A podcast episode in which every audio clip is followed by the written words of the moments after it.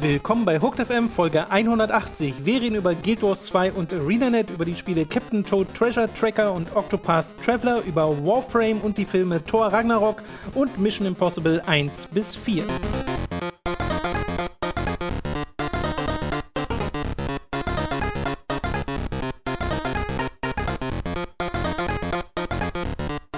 Wir begrüßen euch bei einer neuen Folge Hooked FM. Ich bin Tom, bei mir sitzt der Robin. Moin.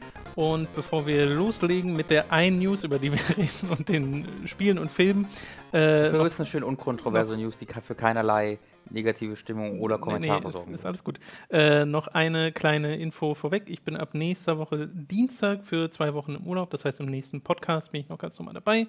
Aber in dem danach dann nicht mehr. Da wird sich Robin äh, sicherlich einen sehr illustren Gast. Äh, sehr, holen. sehr, sehr, sehr.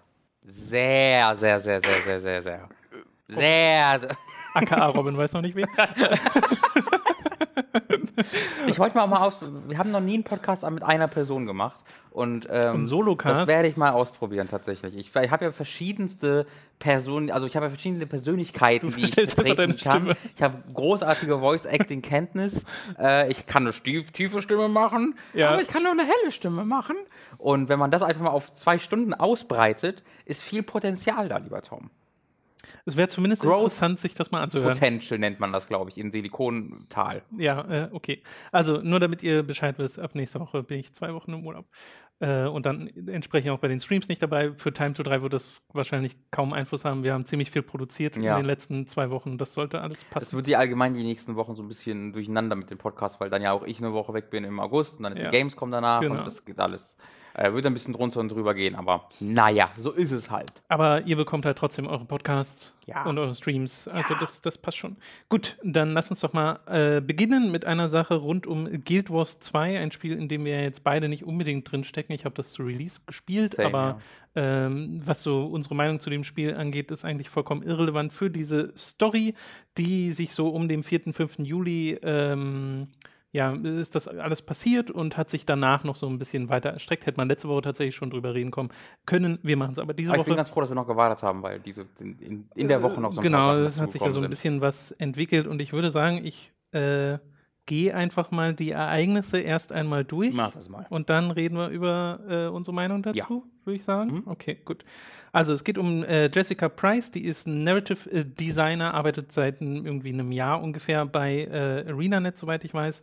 Und ähm, hat auf äh, Twitter einen Thread verfasst zum Story Design in Guild Wars, woraufhin ein äh, Guild Wars Streamer namens Deroir, ich hoffe mal, man spricht ihn so aus, D-E-R-O-I-R, äh, sich dazu gemeldet hat, meinte, hey, äh, ich möchte hier leicht widersprechen und hat dann so seine Meinung dazu gepostet.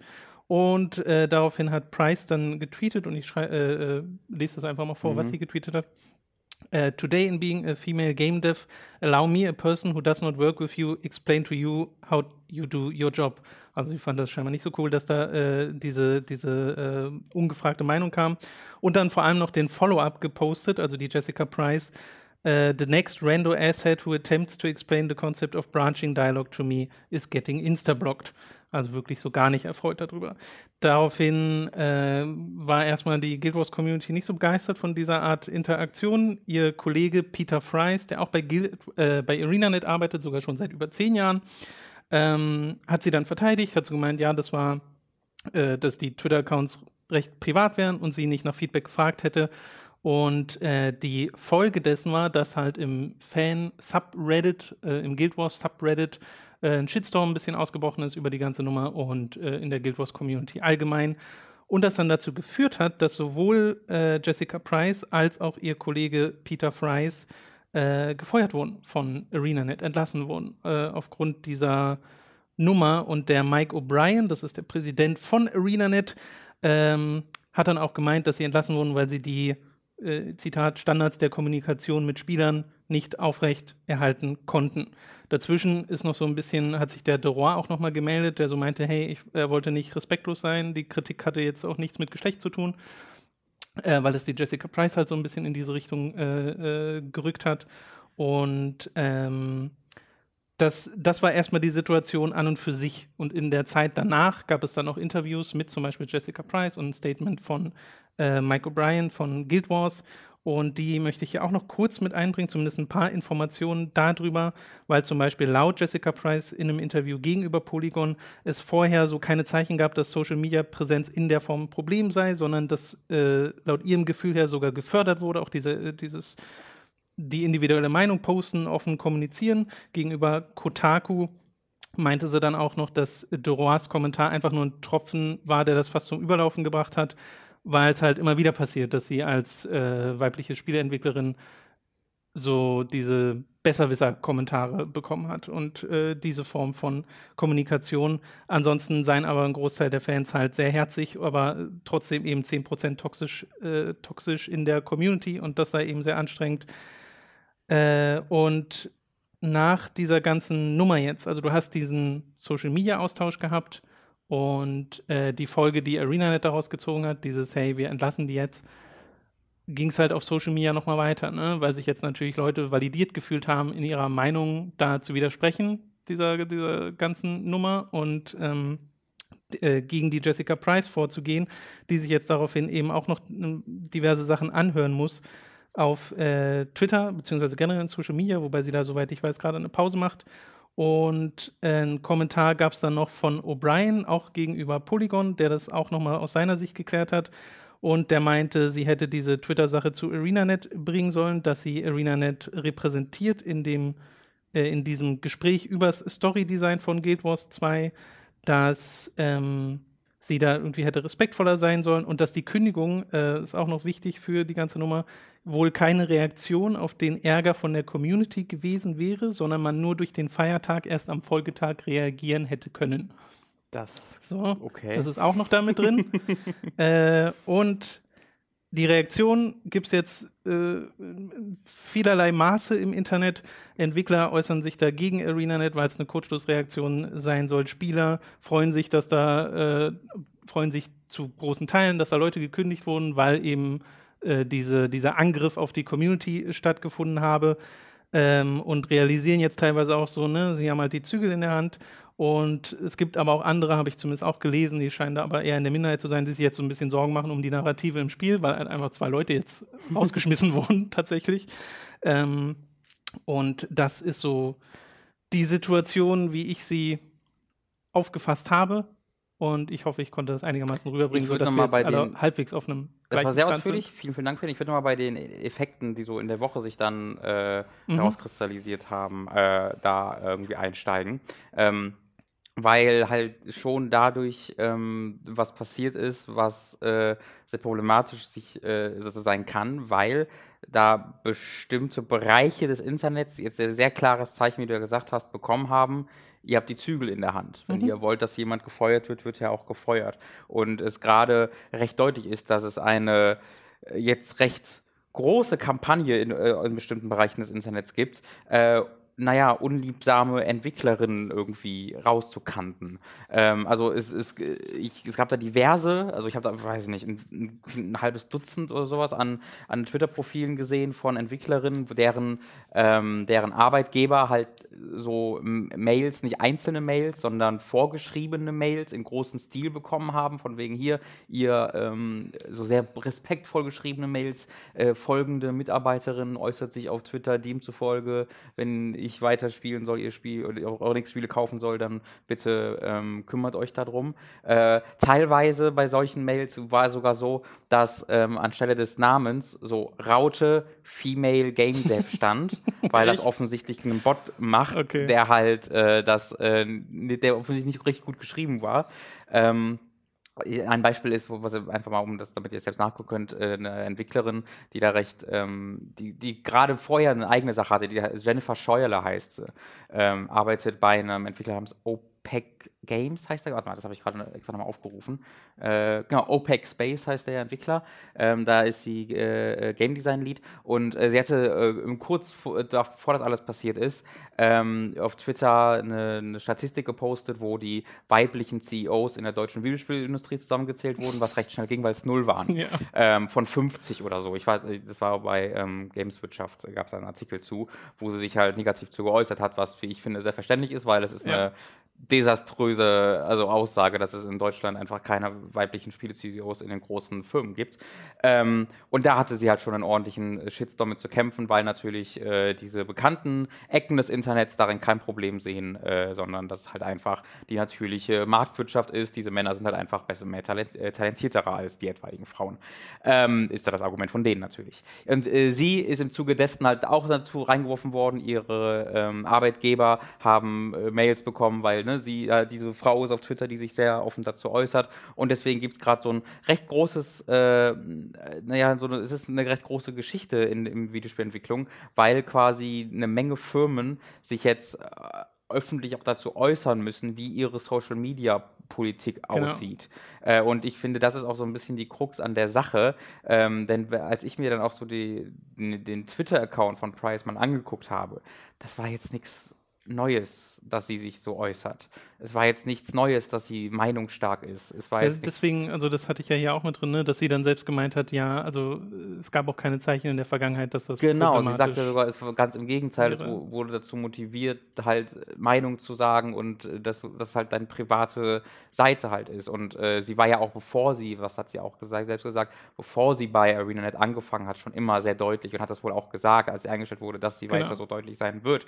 Ähm, und deswegen halte ich die Begründung, dass das dann nichts mit dem Outcry zu tun hätte, für extrem fragwürdig, weil ähm, dann, dann, dann wäre schon vorher etwas passiert.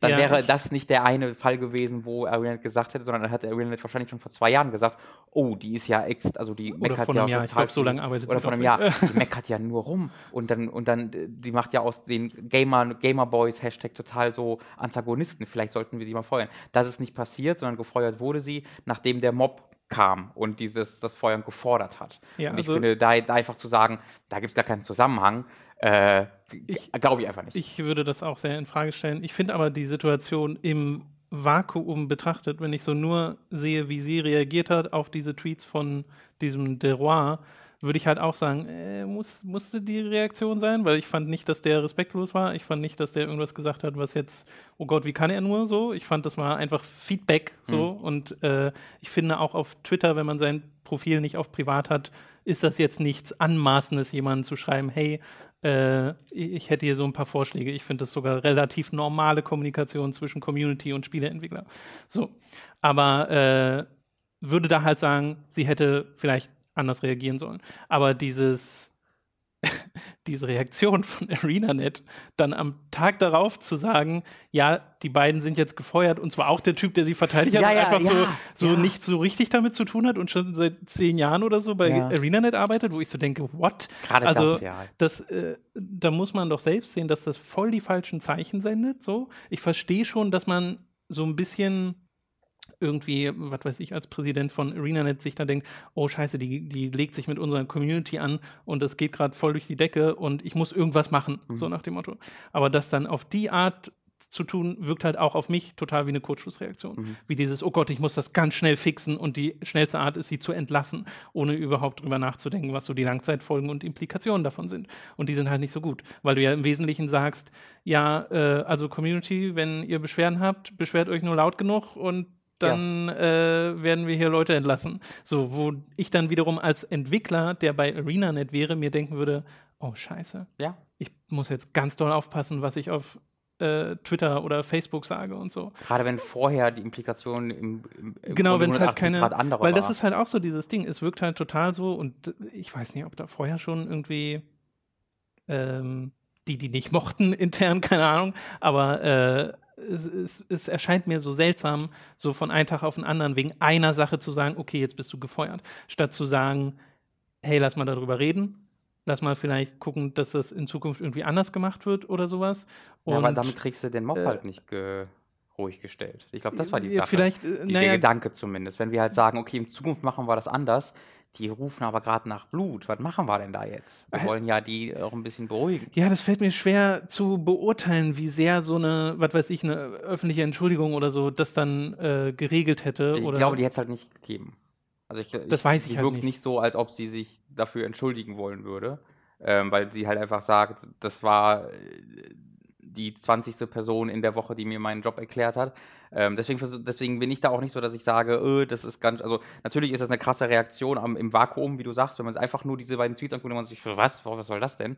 Ähm, allerdings will ich auch nicht wissen, wie es ist, halt als äh, in ihrer Position zu sein. Also wenn, wenn ich jetzt halt in meinem, mir vorstelle, meinen Job und mir würde auf Twitter so viermal am Tag jemand versuchen zu erklären, was ein Actionspiel ist und wie man das ja, ja. Im, auf, auffassen sollte im Vergleich zu einem Rollenspiel würde, also weiß ich, dass ich sehr ähnlich reagieren nee, klar, würde. Also, ähm, und das versuche ich halt nur im Hintergrund ich, zu Ich, ich habe da auch, äh, kann mich da auch genug reinversetzen, dass ich sage, ja, okay, irgendwann hast du halt genug gehört und dann, dann schlägst du mal so ein bisschen aus, ne? Mhm. Und dann trifft es vielleicht auch mal jemanden, der es nicht so verdient hat, weil mhm. ich habe jetzt nicht so das Gefühl, dass der Deroy irgendwie einer von denen ist, sozusagen. Ja, keine Ahnung. Äh, wirkt halt aufgrund seiner Tweets überhaupt nicht so. Ja. Und dann hat es halt so ein bisschen den Falschen getroffen, so ja. nach dem Motto.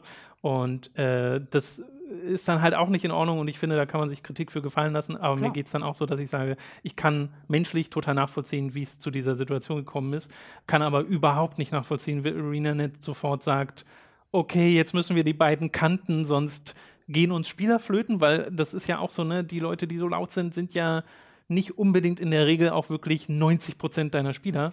Aber das ist äh, ganz das wichtig. Also, ne, das ist ja, man sollte sich da nicht vormachen, dass das alles äh, Guilty Wars Community war, die da gesagt haben, es ist. Was Guilty Wars? Was Guilty, Wars Guilty Wars gesagt? es war, äh, wenn ich G höre, dann denke ich an Guilty Crown. Das hat sich so bei mir einge, eingegraben. ähm, ich glaube, man sollte sich nicht vormachen, dass ähm, hinter diesen Rufen irgendwie zu, zum aller, allergrößten Teil nur irgendwie Guild Wars Community stand, sondern das hat sich halt sehr schnell in die entsprechenden YouTuber-Gegenden verbreitet, es hat ja, sich sehr schnell in die entsprechenden Reddit-Threads verbreitet, bei Kotaku und Action und Co. Ähm, und die Leute sind dann natürlich so, also das ist natürlich das gefundene Fressen. Ja. Ähm, dass da halt so eine, eine so eine linksliberale Feminazi-Frau da. Ich finde es dann aber auch krass, dass dann so viele Leute auch so dem zujubeln, wo gerade halt Leute ihren Job verloren haben wegen einer freaking Twitter-Konversation, der jetzt nicht so war, dass es so das übelst krasse ist, sondern sie hat halt Asshead gesagt. Ja. Und ja, das ist unhöflich, aber jetzt nicht unbedingt ein sofortiger Kündigungsgrund. Und ich muss dann auch immer denken, es hat diesen Zusammenhang auf Twitter gesehen, ich glaube, von Codex Entry, einem, äh, ne, auch einem YouTuber, äh, der auch gesagt hat, was denken all die Leute über Hideki Kamiya? Nee, der ist ja cool und der ist ja auf Seiten der Gamer. Genau, das ist so dieses, der ist ja viel, viel schlimmer. Der ja, beleidigt ja. ja auf übelste Art die Leute, weil sie immer eine Frage doppelt gestellt Aber haben und halt so blockt sie halt sofort. Genau, und das ist halt, das ist halt so, ah, so ne, der, Frau. Also der das ist super toll und äh, mhm. der will da irgendwie keine Agenda pushen oder hast du ja, nicht gesehen. Ja, genau, genau. Äh, und da ist es dann okay, dabei müsste nach der Logik, der ja schon zwölfmal gefeuert worden, er ist halt Chef seiner Firma, deswegen wird das mit schwierig.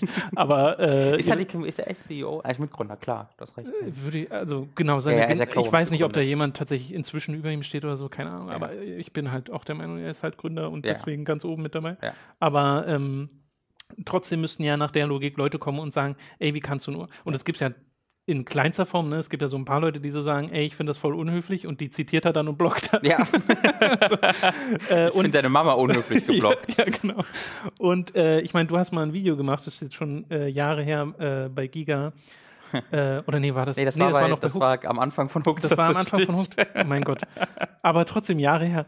Äh, was auch so nach dem Motto, lass die Entwickler reden. Ne? Also, dass, wenn dann ein Entwickler mal was sagt im öffentlichen Raum, was vielleicht jetzt nicht der populären Meinung entspricht, gibt es immer gleich einen Shitstorm. So, und wie bescheuert das ist.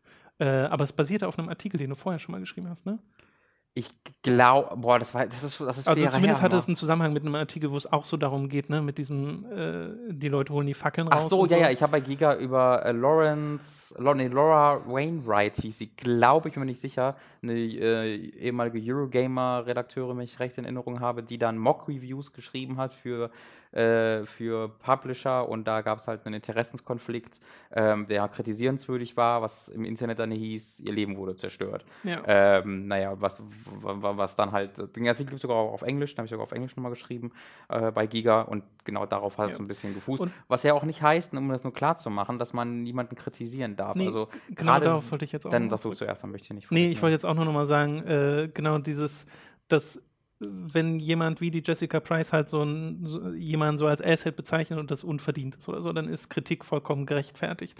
Äh, aber dabei bleibt es halt im Internet so selten. Und es ist ja so witzig, dieses, wo Leute sagen, ne, das war kein Harassment, sie hat da total übertrieben, aber dieses Harassment kriegt sie ja jetzt gerade tausendfach äh, auf äh, sozialen Medien ab, mhm. weil jetzt Leute sich natürlich durch die Entscheidung von ArenaNet total bestätigt fühlen, äh, sie niederzumachen. So, ja, du wurdest zurecht gefeuert, so nach dem Motto. Und das ist halt mega vergiftend.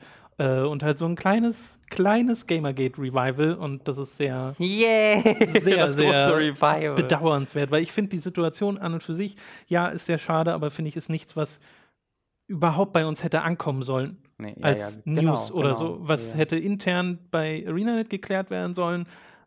Alles wäre gut gewesen, hätte man total. Aber jetzt gelten diese Twitter-Regeln. Genau, man hätte dann mal ein bisschen deutlicher kommunizieren halt sollen. Gekündigt, wenn es nicht gefällt, was, was für, richtig, was für Social Media äh, ähm, Regelungen die haben. Äh, ich weiß nicht, inwieweit das vorher feststand, aber sie hat ja vorher auch schon auf diese Art gepostet, deswegen, keine Ahnung. Äh, fällt mir da ein bisschen schwer zu beurteilen, weil so intern steckt man ja nicht drin. Aber momentan wirkt es halt wie, ja, da gab es einmal diese Twitter-Auseinandersetzung, die ein bisschen ungünstig war, okay, ihr seid entlassen. Und das ist halt, also da will ich gerade kein ArenaNet-Entwickler sein, äh, weil das muss sich sehr komisch anfühlen. Vor allem, wenn dann auch noch, ne, das vergisst man in der Diskussion immer, ein Typ mitgefeuert wurde, der über zehn Jahre da war. Mhm. Es, es, gibt gerade einen Artikel auf Kotaku äh, dazu für, für die Sache, wo, wo sie wirklich eine Menge Entwickler gefragt haben dazu, wie ihr Stand der Dinge dazu ist mit ihren eigenen ähm, Social Media Policies und Harassment Policies. Äh, und da, lässt, da, merkt man auch, dass so jetzt, dass da so allenthalben so ein großes, oh my fucking Christ, so, ja. oh, warum habt ihr das gemacht, AreaNet, weil jetzt einfach alle gezwungen yeah. werden. Yeah. Ähm, naja, da halt zu sagen, okay, dieses lockere, wir lassen unsere Leute einfach mal reden, geht jetzt nicht mehr, weil dann bedeutet das, dass wir demnächst 5000 Mails in unserem Postfach haben, dass sie gefeuert werden soll. Das heißt, wir müssen uns dazu öffentlich äußern. Wollen wir aber öffentlich sagen, dass uns die äh, Spieler egal sind, ihre das können wir auch nicht sagen. Äh, sie sind ja wichtig. Das heißt, also es ist ein so dumme, dumme Situation, in der ArenaNet nicht nur sich selbst gebracht hat, sondern die gesamte Videospielindustrie gebracht hat, in Zeiten, wo Entwickler und gerade Entwicklerinnen sowieso mit sehr viel äh, Harassment und, und Co. zu kämpfen haben, äh, da dann so reinzugrätschen und zu sagen, ja, ihr habt recht, das stimmt, die sollten dafür gefeuert werden. Mhm. Äh, übrigens, hier sind die anderen Mails von anderen Leuten, die vielleicht gefeuert werden sollten. Das wäre noch der nächste Schritt gewesen. Äh, das ist wirklich. Ich habe immer eine Liste. Ja, ja, ja, wirklich. Ne? Und die Listen gibt es ja. Ne? Das ist ja, ja, auch, also deswegen, das hat, deswegen hat es ja auch keinen Tag gedauert, bis plötzlich Entwicklerteams äh, mit Dutzenden, Hunderten, Tausenden Mails befeuert werden, wo offensichtlich Bots hinterstecken, die sofort bereit sind. Äh, ja, ich glaube, es ist so ein bisschen dieses Ding, du hast gerade Gamergate äh, Revival gesagt, ich glaube, man muss sich damit abfinden, dass es kein Gamergate mehr gibt, sondern einfach dieses Ding äh, ganz fester Teil der Kultur wurde. Es ist mittlerweile keine abgekapselte Kampagne mehr, wirklich so, die sich unter dem Hashtag Gamergate zusammenfindet, sondern sie findet in jeder Community statt, in irgendeiner Form. Ähm, und wenn sie halt befüttert wird und befeuert wird, dann ja, nimmt ja. sie sehr schnell Überhand. Ich meine, da passiert. guck dir an, was mit Star Wars war und dieser einen ja, Schauspielerin da zuletzt. Ne? Also das ist nicht. Es hat alles so diesen Ursprung, der sich mittlerweile sehr, leider sehr breit Richtig, genau. Äh, ich bin aber an und für sich halt immer so in meiner Wahrnehmung, dass die meisten Entwickler und auch Publisher sich halt dagegen stimmen. So. Auf jeden Fall. Und ja. äh, das finde ich eigentlich super ähm, schön zu sehen, dass äh, die, die Lehren, die daraus gezogen wurden für die Entwickler äh, und so, dass das eigentlich positive Auswirkungen auf die Entwicklung von Videospielen Definitiv, hat und ja. auf die äh, Diversität, die dargestellt wird in Videospielen und so. Und das äh, freut mich eigentlich zu sehen. Und dass dann halt so eine Firma wie ArenaNet jetzt plötzlich kommt und sagt, ja, ja, hier, äh, wir haben da ein bisschen zu schnell reagiert. Äh, und ich bezweifle, dass da zurückgerudert wird auf irgendeine Art und Weise. Deswegen ist das sehr wie ich vorhin schon gesagt habe, bedauernswert. Ja, sie haben sich selbst in eine Situation gebracht, wo sie es keinen wirklichen Ausweg rausgibt. Entweder du äh, paddelst jetzt zurück und bringst deine Fans noch mehr gegen dich auf, ja.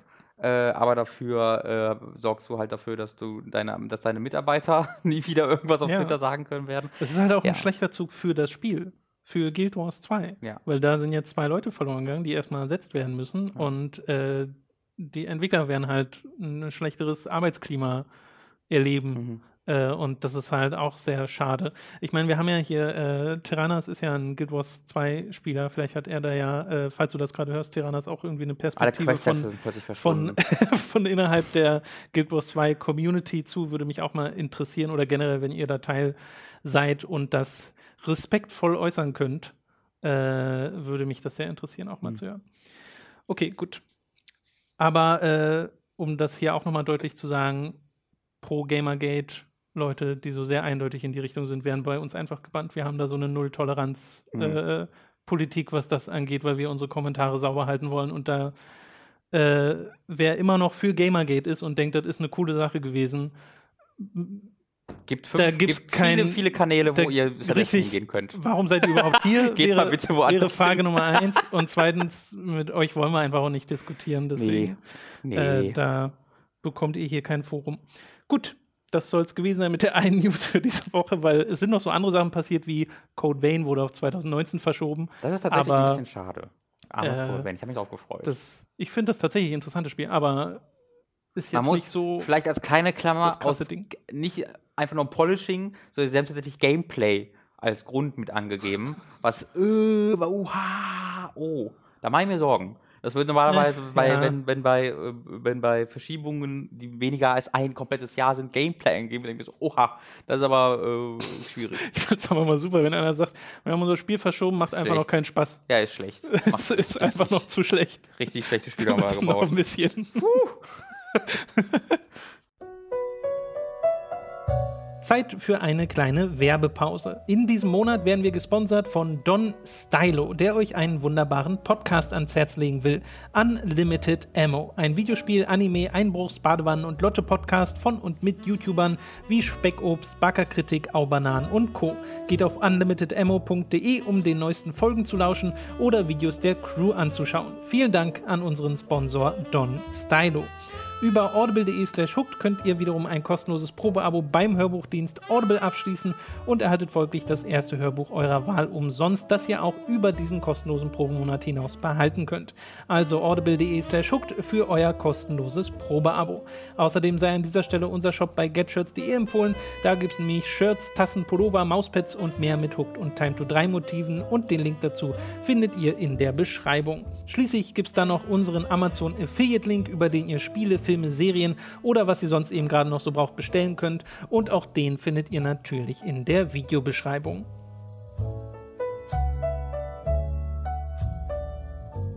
Gut, wir kommen zu den Spielen, die wir in der letzten Woche äh, gespielt haben. Und ich würde sagen, du fängst mal an mit einem sehr jolly äh, Spiel, mit einem sehr fröhlichen Ding, nämlich Captain Toad Treasure Tracker. Mhm. Auf der Switch haben wir ja beide auf der Wii U verpasst. Äh, und wollen wir auch beide noch nachholen. Du spielst es gerade zuerst. Äh, wie gefällt es dir denn? Also ich glaube, ich bin so zur Hälfte vielleicht ungefähr durch. Ich habe so 30 Level gemacht, äh, aber ich glaube, ich, ich meine, ich habe irgendwas von 70 gelesen auf der Packungsrückseite oder sowas. Sind ja auch neue hinzugefügt worden jetzt. So genau, wie, äh, mit, Mar mit Mario Odyssey, was genau. mir aber wie sehr viel erscheint. Also man, es ist, gefällt mir sehr gut. Äh, mhm. Es macht mir sehr viel Freude. Äh, es, es, es, könnte ein bisschen schneller, anspruchsvoller werden. Also die, diese gesamten ersten 20 Level, die erste Episode ist eigentlich so, ja, laufen wir schnell durchs, laufen wir durchs Level eben hier. So, okay. Also da findet keine wirkliche Herausforderung statt. Was ähm, ist denn das für ein Spiel überhaupt für die Leute, die es vielleicht nicht Captain kennen? Toads Treasure Tracker ist ein Pilz, Pilzspiel, wo du einen Pilz spielst und du sammelst Sterne und Diamanten. Okay, ja. jetzt weiß ich Bescheid. Kein Problem. Ich bin Journalist, ich mache das gerne für dich. äh, du äh, bist halt als äh, Captain Toad unterwegs, den ihr mittlerweile, wenn nicht aus äh, Super Mario 3D äh, äh, World, dann mittlerweile sicherlich, oder Land, dann mittlerweile sicherlich nee, aus... 3D World ist auch richtig. Da ist er auch drin? Naja, da kommen diese Level überhaupt her. Ist das ein 3D Land aus dem 3DS-Spiel? Nee, da gab es diese Level noch nicht. Aber das waren doch exakt diese 3D-Level, oder nicht? Was meinst Bist du? sicher? War das nicht eines dieser Dinge, wo, wo was das 3D vom 3DS genutzt hat? Also ja, auch. Und sicherlich ist da so ein bisschen dieses Gameplay mit drin, aber es gab halt in 3D World so Bonuslevel und ja. die sind exakt das. Das sind diese Kuben. Okay, okay, äh, du okay. läufst mit Captain Toad rum okay. und musst einen Stern suchen. Also das ist wirklich genau das, woraus in Captain Toad ein Spiel gemacht wird. Äh, dann aus 3D World, wo du halt, wie du sagst, in, auf so einem Kubus rumrennt, der losgelöst von irgendwas anderem ist. Also es ist einfach ein sehr kleines Level, genau. das aber dann auf mehreren Ebenen funktioniert, wo du manchmal auch auf verschiedenen Seiten rumlaufen kannst. Du kannst aber nicht springen. Das heißt, du äh, läufst im Grunde einfach nur diesen Kubus entlang und versuchst die Wege zu finden, wie du zu drei Diamanten kommst, die du einsammeln kannst, optional und dann im Endeffekt zum Stern, was halt bedeutet einfach, dass du äh, ein Item finden musst, womit du eine Tür öffnen kannst oder du musst eine Spitzhacke finden, womit du eine Wand kaputt machen kannst, musst die Kam Kamera so drehen, dass du Wege entdeckst, die vorher versteckt versteckt waren aus einer anderen Perspektive. Äh, und deswegen ist es dann äh, kein besonderes, also es ist kein actionreiches Spiel, kein, ähm, mhm. kein ref reflexbasiertes Spiel, sondern ein sehr entspanntes äh, Spiel, wo du einfach so ein bisschen eine kleine Welt erkundest. Die hast du dann so in zwei, drei Minuten Maximum, eher meistens eher so 60 Sekunden erledigt und dann geht es weiter zur nächsten. Ähm, und jetzt, wo ich so ähm, irgendwie im 30., 32. Level ankomme, ähm, hab, bin ich auch an einem Punkt angekommen, wo ich jetzt öfter einfach mal dastehe und die Kamera so, so drehe, um einfach herauszufinden, okay, wo hä, wie komme ich jetzt dahin? Und ähm, teilweise kannst du ja die Umgebung manipulieren, indem du bei bestimmten Blöcken, kannst du draufdrücken am Touchpad, wenn du auf dem mobilen Modus spielst und die so umherbewegen in zwei unterschiedliche mhm. ähm, äh, zwei unterschiedlichen Positionen. Und manchmal schiebst du eine, den an die andere Position und erkennst dadurch erst, dass auf der Unterseite irgendwie ein Eingang ist oder so. Und dann musst du irgendwie versuchen, zu diesem Eingang zu kommen. Äh, und das macht mir sehr viel Freude, da so mit den, mit den unterschiedlichen Perspektiven und dem Kamera daran zu arbeiten, die versteckten Wege zu finden. Äh, während es die ersten irgendwie, weiß ich nicht, zwei Stunden eher so war, dass man halt einfach die Wege entlang läuft, ohne dass da besonders viel okay. äh, sonst passiert. Es macht aber trotzdem Freude, auch in dieser Zeit, weil es einfach sehr schön ist und wie du sagst, Jolly macht gute Laune. Ja, ich wollte gerade sagen, schon vom Zugucken kriege ich gute Laune bei dem Spiel. Genau. Und von der Musik. Genau. Weniger gute Laune macht das Spiel im TV-Modus zu spielen. Das habe ich dir schon gezeigt, als du am Wochenende ja, ja. bei mir warst.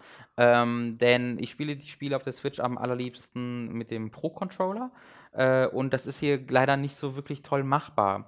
Denn wenn du mit dem Pro-Controller spielst, hast du, oder allgemein im TV-Modus, auch mit den Joy-Cons, hast du immer, wirklich immer einen fetten Cursor mit einem Bild. Und äh, das ist sehr schade, weil dieser Cursor ist natürlich dafür da, dass du ähm, das Touchpad, dass das Touchpad emuliert wird, wenn du irgendwie ähm, Plattformen bewegen willst. Äh, du kannst auch auf Gegner drücken und dann werden die kurz gestunt. Mhm. Brauchst du aber eigentlich komplett optional. Ja, das ist für, vor allem für den Zweispieler-Modus. Ja, genau. Ja. Wo du dann halt den Cursor steuerst. Äh, in ganz, ganz vielen Leveln, also im Großteil der Level brauchst du den aber allerdings einfach nicht. Äh, und deswegen läufst du dann durch diese schönen Level, hast aber ständig einen fetten Cursor im Bild, der sich auch natürlich ganze Zeit bewegt, weil du ja nicht komplett still, still sitzt, ja. sondern der zittert so ein bisschen und fliegt so durchs Bild, wenn du so ein bisschen dich umguckst. Und das finde ich halt mega nervig. Also das ja. finde ich wirklich ultra nervig. Das triggert irgendwas bei mir, weil ich, also das ist genau das Gleiche, was auch, wenn ich hässliches äh, Heads-Up-Display sehe oder nicht thematisch nicht passendes Heads-Up-Display, das versorgt, yeah. mir auch viel yeah. mehr die Stimmung, als eigentlich dürfte. Äh, ich habe es verglichen wie äh, irgendwie einen Netflix-Film gucken und der Mauszeiger ist ja, im genau. Bild die ganze Zeit. So, so ist es ein bisschen. Und dann bewegt er sich auch noch. Und dann bewegt er sich auch noch. Also ja. das, das kann ich ehrlich gesagt nicht so richtig verstehen, warum man da nicht einfach einen der vielen ungenutzten Knöpfe benutzen kann, ja. um den außen anzuschalten oder wie du vorgeschlagen hast, einen Trigger hält, um den genau. äh, anzumachen. Da hätte es viele Möglichkeiten gegeben, ähm, die es leider nicht gibt. Und deswegen spiele ich das Spiel jetzt nur noch im ähm, portablen Modus halt, äh, weil ich da dann das, ähm, das Touchpad benutze. Es gibt so also ich hätte mir an ein, zwei Stellen ein bisschen mehr Anpassung gewünscht, dass es halt von der Wii runter ist. Wenn du zum Beispiel auf, es gibt so bestimmte äh, Schaltflächen, auf die du draufläufst und dann musst du mit deinem Finger quasi im oder gegen den Uhrzeigersinn so ein Rad drehen, damit Positionen sich äh, Position, damit äh, Plattformen sich in diese gleiche Richtung drehen. Äh, und wenn du quasi auf diese Plattform läufst, gibt es so einen fetten, halbdurchsichtigen Overlay von so einem runden Schalter, der über dem gesamten Bildschirm drüber ist und du musst halt mit deinem Finger dann da drauf gehen mhm. und drehen. Manchmal ist es aber auch so, dass währenddessen noch Gegner auf der gleichen Plattform laufen. Das heißt, du musst auch die Plattform noch sehen können um ihn auszuweichen. Okay. Das ist natürlich Überbleibsel der Wii U-Version, wo du auf dem Fernseher die ganze Zeit das alles komplett gesehen mhm. hast und diese ganze Overlay nur auf deinem äh, Pad ähm, stattfand. Hier sorgt es dafür, dass du einfach die Gegner nicht mehr sehen kannst, äh, weil du diese fette Overlays und deine Finger darüber hast ähm, und dann getroffen wirst ja. teilweise. Selbst wenn du noch nicht getroffen wirst, ist es ein bisschen, ist es halt unhandlich aus meiner Spielposition Position rauszugehen, die, die Switch in einer Hand so komplett zu legen, mit der anderen Hand dann komplett zu drehen. Ja. Es, es, sorgt halt, also hat halt keinerlei spielerischen Vorteil. Auch hier, warum kann ich nicht einfach einen Knopf drücken oder den rechten Analogstick drehen in der Sekunde? Und warum gibt es dieses fette Overlay noch immer darüber, wenn ich keinen Fernseher habe, wo ich, weil ich natürlich auch auf dem Fernseher dann. Ähm, das ist ganz witzig, weil in 3D World, den ja. Wii U Mario, da gibt es ja auch diese Touch-Funktionalität, ne? Da gibt es ja genau das, dass es irgendwie Plattformen gibt und du musst drücken, mhm. damit die da gehalten werden oder so wo man halt so sieht, wie irgendeiner bei Nintendo, vielleicht Miyamoto selbst gesagt hat, wir müssen aber das Touchpad nutzen. Ja. Das ist das Besondere an dieser Plattform. Ja. Aber es fügt doch gar nichts hinzu. Wir müssen das jetzt benutzen und das ist bei Captain Toad genau das gleiche. Genau, und es sorgt halt hier wirklich für einen Nachteil, ähm, ja. weil halt der zweite Bildschirm da einfach fehlt. Äh, ja, ähm, deswegen, das, das, das finde ich ein bisschen schade. Also dafür, dass der Port ja auch genauso viel kostet wie die zu Release-Zeiten der Wii U-Version, hätte ich mir gewünscht, dass sie da ein bisschen mehr Anpassungen mhm. äh, getätigt hätten. Äh, unabhängig davon macht das Spiel aber immer noch wirklich sehr, sehr viel Freude. Scheint auch echt vollgepackt zu sein mit Content. Ich habe jetzt, würde ich schätzen, so vier Stunden gespielt. Hattest du da die Odyssey-Level schon? Äh, nee, die äh, so. kannst du mit dem Amiibo sofort freischalten oder die kommen dann halt wahrscheinlich am Ende des Spiels. Okay. Ähm, äh, werden die freigeschaltet. Äh, es ist halt so ein bisschen auch, hat eine Struktur. Ähm, will jetzt nicht so viel darauf eingehen, aber es ist schon so, dass du quasi 20 Level spielst und dann spielst du 20 dieser Level nochmal in einer anderen Form. Also die sind schon sehr, sehr anders, aber du hast quasi okay. nochmal die gleichen Bausteine, die dann genutzt okay. werden. Es ist dann nicht so, dass das alles normal Und ich weiß ja nicht, wenn ich jetzt die 20 Level habe, also beim 40 Level ankomme, kann es natürlich sein, dass dann nochmal komplett neue kommen. Es kann aber auch sein, dass ich dann nochmal schwierigere Varianten davon bekomme. Äh, das, da, da, bin ich ein bisschen gespannt. Es hat eine etwas seltsame Struktur, dieses mhm. Spiel. Aber insgesamt gefällt es dir. Gefällt mir super, ja. ja. Okay, schön. Wir können gleich auf der Switch bleiben, weil ich habe Octopath Traveler gespielt. Äh, jetzt noch nicht so wahnsinnig weit. Ich habe ja damals schon die Demo gezockt. Äh, ist ja jetzt, ich weiß gar nicht, wie lange es her ist, auf jeden Fall schon eine Weile. Das war Anfang Juni, dass die 3-Stunden-Demo kam, oder? Nee, ich meine gar nicht die 3-Stunden-Demo, ich meine noch die davor. Okay. Ähm, diese andere Demo habe ich jetzt aber auch gespielt, die 3 Stunden, und das, den Speicher schon halt übernommen ins volle. Kurze Spiel. Frage, als Interesse. Ähm, kannst du dann das Spiel komplett unabhängig vom Zeitlimit, was ist ein Zeitlimit, oder? Ja. ja. Äh, kannst du das dann unabhängig vom Zeitlimit spielen oder spielst du das irgendwie anders dann. Okay, die Frage behalten wir uns im Kopf. Ja. Wir müssen kurz an die Tür gehen. So. Die Frage, die ich stellen wollte, war: Bist du da in der Lage, die Zeit komplett auszublenden, einfach, äh, wenn du die so eine Demo spielst? Oder hast du so ein bisschen, okay, ich will jetzt aber auch was sehen, äh, weil da ist ja der, der, besondere äh, Dreh dran, dass du das Safe Game benutzt. Und ich glaube, ich wüsste bei mir so, dass ich dann versuche, schon relativ schnell durchzukommen und dann nachher irgendwie so. Story verpasst oder so, oder warst naja, du komplett in der Lage, das also auszublenden? Ich habe hab das genutzt, um die zwei Charaktere, die ich schon aus der vorherigen Demo kannte, zu spielen und mhm. deren Anfang hat sich halt nicht verändert. Mhm, also es war okay. die gleiche Story, also da kam ich relativ fix durch und mhm. dann wusste ich, okay, dann muss ich das schon mal nicht mehr im okay. finalen Spiel machen und habe dann eben noch mir einen neuen Charakter angeschaut und habe mir da aber auch Zeit gelassen. Es gibt aber auch so Sachen, wo irgendwie es dann mal eine Abzweigung gibt und da dann steht, hey, hier kannst du gerade nicht hin. Ach, okay. So, also es ist nicht das komplette Spiel mhm. dann scheinbar, dass du irgendwie sagen kannst, okay, ich gehe jetzt einfach mal hier zum Boss oder so, keine mhm. Ahnung. Ähm, okay, sorry, nur eine kleine Frage. Nee, ist ja richtig. Äh, an und für sich war das aber sehr angenehm, diesen Speicherstand dann direkt weiterspielen zu können. Ich habe halt bisher äh, sechs von diesen acht äh, Leuten gefunden. Und für die, die es nicht wissen, ne, Octopath Traveler ist ein sehr klassisches äh, JRPG. Mhm. Du hast so eine Seitenperspektive, so ein, wie, wie, so ein Diorama, wodurch du halt in die Tiefe schauen kannst, kannst die Kamera aber nicht bewegen. Und es ist ein dreidimensionales Spiel, aber trotzdem mit äh, Sprite-Charakteren und Monstern. Also die sehen halt aus wie in so einem klassischen Final Fantasy oder sowas, während die Umgebung äh, eigentlich so ein frühen 3D-Look hat, aber mit ganz viel Post-Processing, also dass irgendwie Oberflächen glänzen, dass es Tiefenunschärfe gibt, dass du einen Lensflare hast oder sowas. Es hat alles einen sehr shiny Look und das ist eine super coole eigene äh, optische Identität, die dieses Spiel dadurch hat. Sie nennt es ja selbst irgendwie 2D HD oder so, mhm. äh, was ich ein bisschen albern finde, aber auch ganz witzig. Und ähm, HD2. So, so, müsst ihr euch, so müsst ihr euch das Spiel vorstellen. Aber an und für sich halt, ne, du gehst durch Städte, du lernst Charaktere kennen, du hast ähm, zufallsbasierte Kämpfe äh, und dann halt Rundenkampfsystem. Äh, so ein bisschen Bravely Default-mäßig mhm. ist da sehr viel drin, kommt auch von den Leuten. Ja. Ähm, und ich habe jetzt halt sechs von den acht Charakteren, äh, weil die Struktur dieses Spiels ist halt ein bisschen komisch. Du hast halt ne Octopath, also acht Pfade, die dir offen stehen am Anfang, kannst wirklich einen von acht Charakteren aussuchen. Und dann erlebst du dessen erstes Kapitel und danach gehst du weiter in die Welt und suchst dir den nächsten Charakter, erlebst dessen erstes Kapitel und kannst dann ab einem bestimmten Punkt in diesem ersten Kapitel aber mit dem vorherigen Charakter, mit dem du schon unterwegs warst, da quasi mitmachen. Ohne dass der in der Story auftaucht, aber er kämpft halt einfach mit. Und so bin ich halt weiter. Ne? Beim dritten Charakter war ich dann zu dritt, beim vierten Charakter war ich zu viert und das ist die maximale Partygröße. Beim fünften Charakter musste ich dann jemanden austauschen, mhm. äh, wo ich sagen würde, okay, ich will jetzt den mithaben.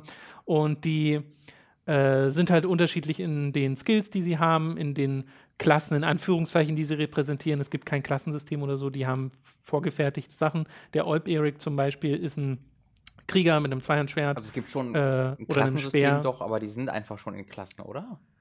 Ja, im so Wesentlichen. Also vielleicht. Also sie übernehmen schon bestimmte Rollen. Sie übernehmen ne? Rollen, genau. Ja, okay. Die Primrose zum Beispiel kann so äh, Dark Magic okay. und äh, Buffs, kann aber auch mit Dolchen angreifen und hat die Besonderheit, dass sie äh, in der Welt NPCs ansprechen kann und die quasi bezirzen kann, dass die mitkommen. Mhm. Und du siehst vorher die Stärke dieses NPCs und wie hoch die Wahrscheinlichkeit ist, dass äh, du den äh, übernehmen kannst. Und dann läuft er halt hinterher und du kannst ihn im Kampf eine bestimmte Anzahl äh, beschwören und dann macht er halt random, ohne dass du ihm direkt Befehle geben kannst, seine Angriffe im Kampf. Und die unterscheiden sich halt auch je nach NPC. Wie Tim Rogers gesagt hat, du, das, sie ist die, sie ist die Pokémon-Trainerin und die Pokémon in der Welt von Octopath Traveler sind Loser Men oder Loser Guys. äh, das Tim Rogers wir halt noch nicht gesehen, weil ich mir äh, nicht spoilern wollte. Aber ja, ne, es gibt tatsächlich noch eine andere, die hat noch mehr dieses Pokémon-Ding, weil die ist eine Jägerin mhm. und kann halt Wildtiere zähmen und die dann im Kampf beschwören.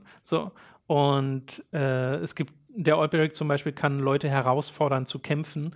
Äh, das kann ein anderer Charakter, habe jetzt leider vergessen welcher, auch noch, äh, wo du dann einfach Duelle haben kannst gegen diese NPCs, was nochmal Bonus, EP oder Gegenstände bringt.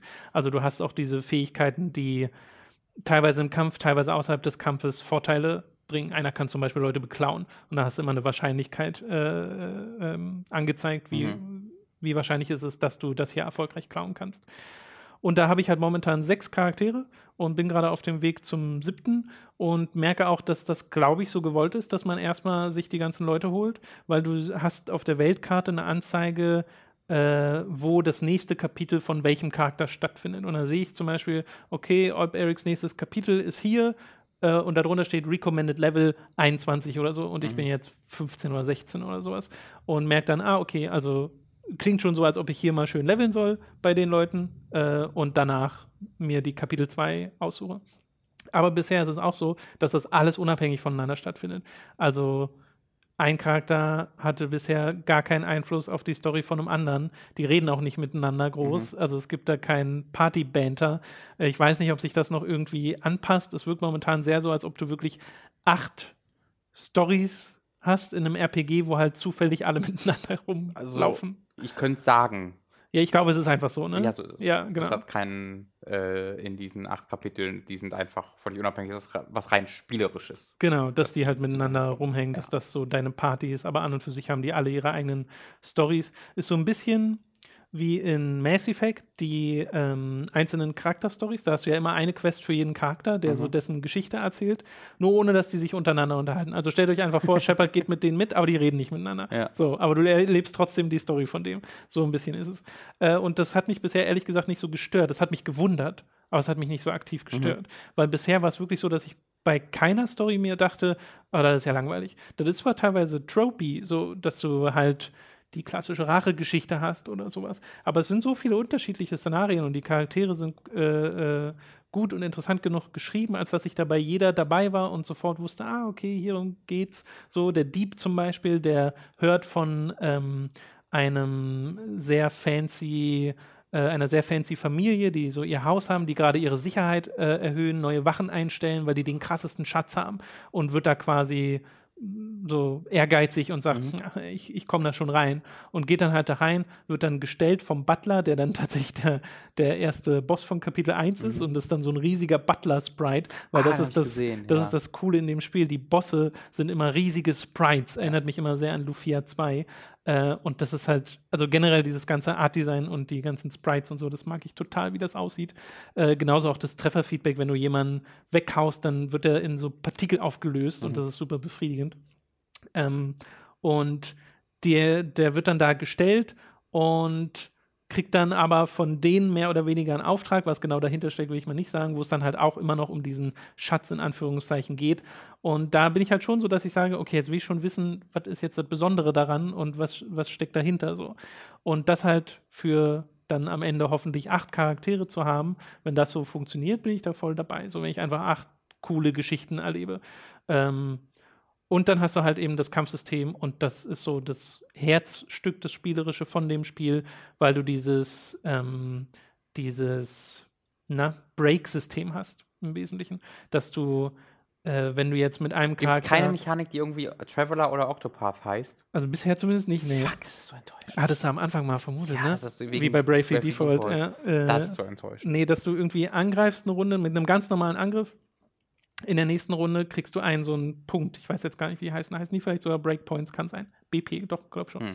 Ähm, und wenn du jetzt nochmal nur einen ganz normalen Angriff machst äh, oder eine Fähigkeit benutzt, würdest du in der nächsten Runde wieder einen Punkt kriegen und dann hast du irgendwie drei BP. Mhm. Und dann kannst du mit der R-Taste sagen, okay, ich setze jetzt einen davon ein und verstärke die Attacken von meinem Charakter. Und dann kannst du das aber noch mal machen und nochmal machen, bis du diese maximale Stufe erreicht hast und dein Charakter anfängt so zu leuchten, kriegt dieses Super Saiyajin leuchten und die nächste Attacke, die du benutzt, äh, wenn es irgendwie eine Spezialfähigkeit ist, macht die ein Vielfaches des normalen Schadens. Wenn es ein normaler Angriff ist, dann haut er halt vier oder fünfmal hintereinander zu. Das ist und tatsächlich das, sehr ähnlich zu einem System in Bravely Default. Mhm. Modifiziert, ja, aber sehr ähnlich. Bravely Default habe ich jetzt nicht so intensiv mhm. gespielt, deswegen kann ich das gar nicht so krass nachvollziehen. Aber das ist super befriedigend, weil du dadurch so ein äh, äh, immer versuchst, den perfekten Setup für den maximalen Schaden zu finden. Hm. Weil es nämlich auch die Gegner gibt, die haben so eine Schildanzeige bei sich mit einer Zahl, wo du siehst, okay, der hat drei Schilde, der Gegner hat die ein Schild und die haben verschiedene Schwächen, die werden in so kleinen Kästen angezeigt, die musst du aber erst rausfinden, wie so bei Pokémon. Der ist schwach gegen Schwerter, der ist schwach gegen Dolche, der ist schwach gegen Elektromagie. Und wenn du das halt rausgefunden hast, okay, ich muss zweimal Elektromagie benutzen, dann werden seine zwei Schilde zerstört und dann geht er in den Break-Status. Genau wie Persona. Wird gestunt ja, so ein bisschen. Ja. Wird gestunt, ja, stimmt eigentlich total. äh, und kann in der nächsten Runde nicht agieren ja. und nimmt halt mehr Schaden.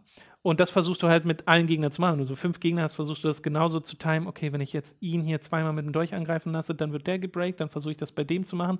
Und dann sind alle im Break-Status und danach nehme ich irgendwie, äh, ich nehme mal wieder Olp als Beispiel, weil ich den jetzt schon die ganze Zeit benutzt habe, und benutze seinen Level-Slash, wo er einfach alle Gegner mit dem Schwert trifft und lad den halt mit Breakpoints die ganze Zeit auf. Und dann werden die alle auf einmal einfach dezimiert mhm. und verpuffen in diesen Partikelwolken. Das macht einfach unheimlich viel Spaß. Du, ähm, spielst du auf dem Fernseher?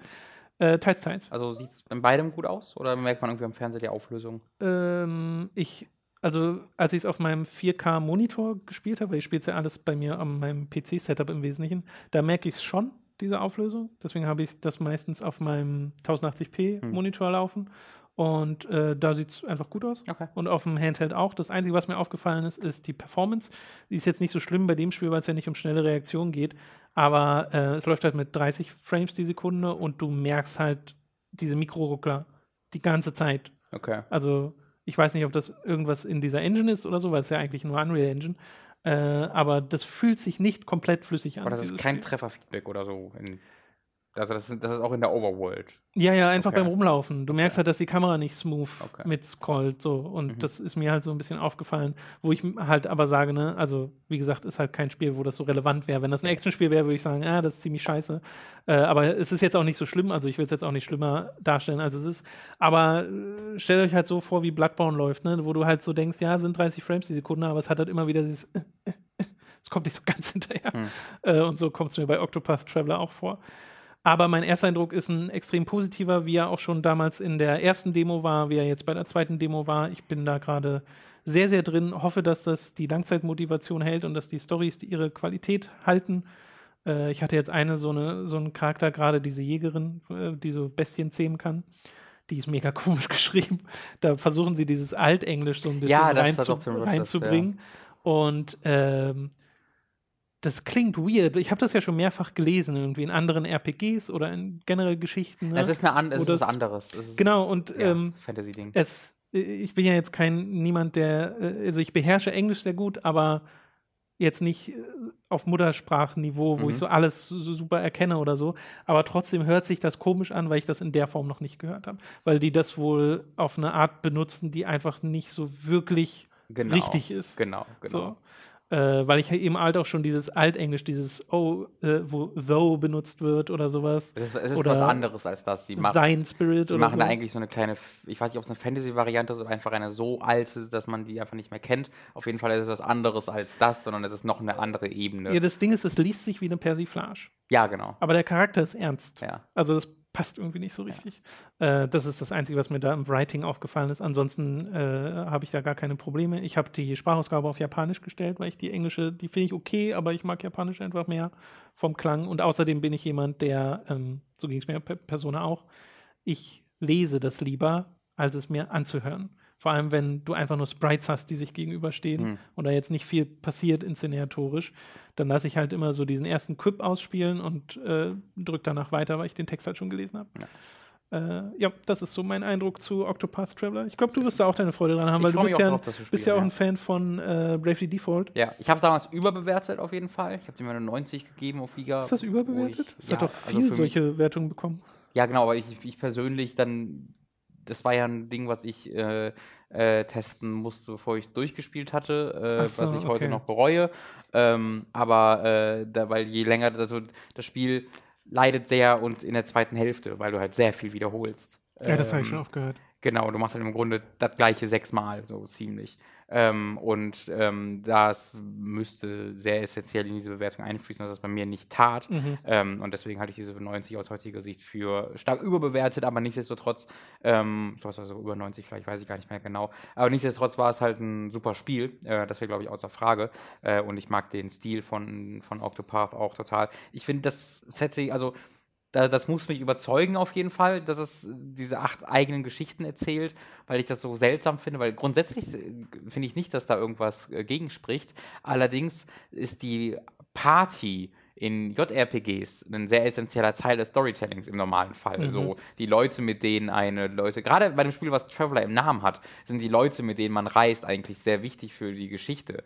Äh, und dass die einfach ausgeklammert werden und so getan wird, als sei die Person alleine unterwegs, das ist aus einer Storytelling-Perspektive sehr weird. Und ja. da braucht es so einen Suspension of Disbelief, dass man halt so sagt, oh, ja, okay, das ignoriere ich jetzt einfach mal. Ähm, was ich ein bisschen, also ich da wäre ich gern bei dem Meeting dabei gewesen, wo das, wo die, weil das erscheint mir so unnötig kompliziert. Äh, da, erscheint es mir, gäbe es so viele andere Wege, wie man das sonst hätte lösen können. Ja. Ähm, aber nichtsdestotrotz sage ich jetzt nicht, dass das irgendwie unentschuldbar wäre oder sonst irgendwas. Ich finde es mehr interessant als irgendwas anderes. Ja, man hätte sie halt in einer kleineren Form verbinden können, dass es ab und zu mal Gespräche gibt mhm. oder so dieses zumindest diese Bestätigung, dass der andere da ist. Weil es gibt, wenn du jetzt jemanden reinholst in deine Party und äh, dessen Geschichte dann nochmal erlebst, ähm, gibt es halt einen kleinen Story, wo der so sagt, und so, also nachdem er sein erstes Kapitel erzählt hat, und so ist das, kannst du mir bitte helfen hierbei, wir wollen jetzt das und das mhm. machen. Und das sagt der Charakter quasi zu deiner vorhandenen Party. Mhm. Und das war's. Es ist ja dann auch einfach so, dass das ja sich ein bisschen widerspricht, oder? Also, weil der eine Charakter kann ja eigentlich nicht mit den vier anderen Personen da unterwegs sein, während der eigentlich seine eigene Geschichte naja, dort also erlebt, oder? Zum Beispiel die, der Dieb. Ja. Der schleicht ja eigentlich alleine mit einer Verkleidung mm. in dieses Mansion und ja, ist dann da trotzdem mit der gesamten Party ja. drin. Und da, also, also, damit habe ich dann schon so meine Probleme, ja. weil äh, es scheint mir schon so, als ob, als ob Octopath einen gewissen Fokus auf die Story auch legt. Ja, macht äh, und das ist halt für mich etwas, was ein Spiel macht, was pur auf Gameplay aus ist. Weißt du, was einfach nur sagt, wir wollen coole Gameplay-Mechaniken bringen. Da, das steht ziemlich im Konflikt und da ja. könnte ich bei mir Probleme riechen, äh, muss ich dann beim Spielen Ich glaube, da gucken. schlagen diese zwei Herzen in dem Spiel und ich kann total verstehen, wenn da jemand sagt, ja, ich finde das super weird. Hm. Äh, aber ich merke einfach, mich persönlich stört es bisher ja. gar nicht. Also so, ich habe so diese, diese spielerische Freude dran, habe die Story-Freude dran und ja, das ist sehr separat. Mhm. Aber mein Gott. Ja. Und ich finde halt dieses, diesen Stil so cool. ja. Okay, gut. Das soll zu Octopath Traveler gewesen sein. Wir kommen zu Warframe. Äh, ganz kurz vorher noch. Äh, oh, das ja. wollte ich nur ganz kurz erwähnen. Ich habe aus komplett aus, einfach nur aus Neugierde dem Port gegenüber gestern Fortnite auf der Switch einmal installiert. Oh, ich hab's. Du auch? Ja. Weird. ich weiß nicht, ich glaube, es war vorgestern, aber ja, ich habe genau das gleiche gemacht. So dieses, okay, ich will mal sehen, wie das. Das ist ja weird, läuft. weil wir haben nicht darüber geredet nee, oder so. Und ich hatte jetzt auch keinen Artikel darüber gelesen oder so. Hast du das auch angeworfen? Ich habe es dann mal angeworfen und eine Runde im Handheld-Modus gespielt. Achso, ich habe es auf dem Fernseher gespielt und dachte mir so, Alter. Weil auf dem Fernseher sieht es wirklich boah, das hätte ich nicht gedacht, dass das so schlecht aussieht. Okay. Ähm, und dass es so schlecht läuft auch. Also, ja, also im Handheld-Modus ja läuft es mit Sau. 30 Frames die Sekunde. Also da, da hatte ich nicht das Gefühl, dass es ruckelt. Im Fernsehmodus auch, aber vor allen Dingen, wenn, wenn du auf, ähm, äh, naja, in die Höhe kletterst oder der Plattformen baust und dann ein bisschen Sichtweite, Sichtweite genießt und dann noch runterspringst, dass er dann so ein bisschen nachladen muss, ähm, da bricht schon recht krass zusammen. Ähm, und ja, auf dem, also, also natürlich, wie gesagt, großer 4K-Fernseher, da wird das alles nochmal ja, ja, überhöht. wird's noch mal schlimmer. Aber mein lieber Mann, also ich hätte nicht gedacht, dass Fortnite so ähm, Probleme hat auf einer Switch, weil ich dachte, okay, das wirkt jetzt nicht wie der Grafik-Powerhouse. Ich hätte auch gedacht, dass es Dock dann auf 60 FPS optimiert wurde. Also wenn, dann äh, habe ich davon nichts gemerkt, weil das so ruckelt.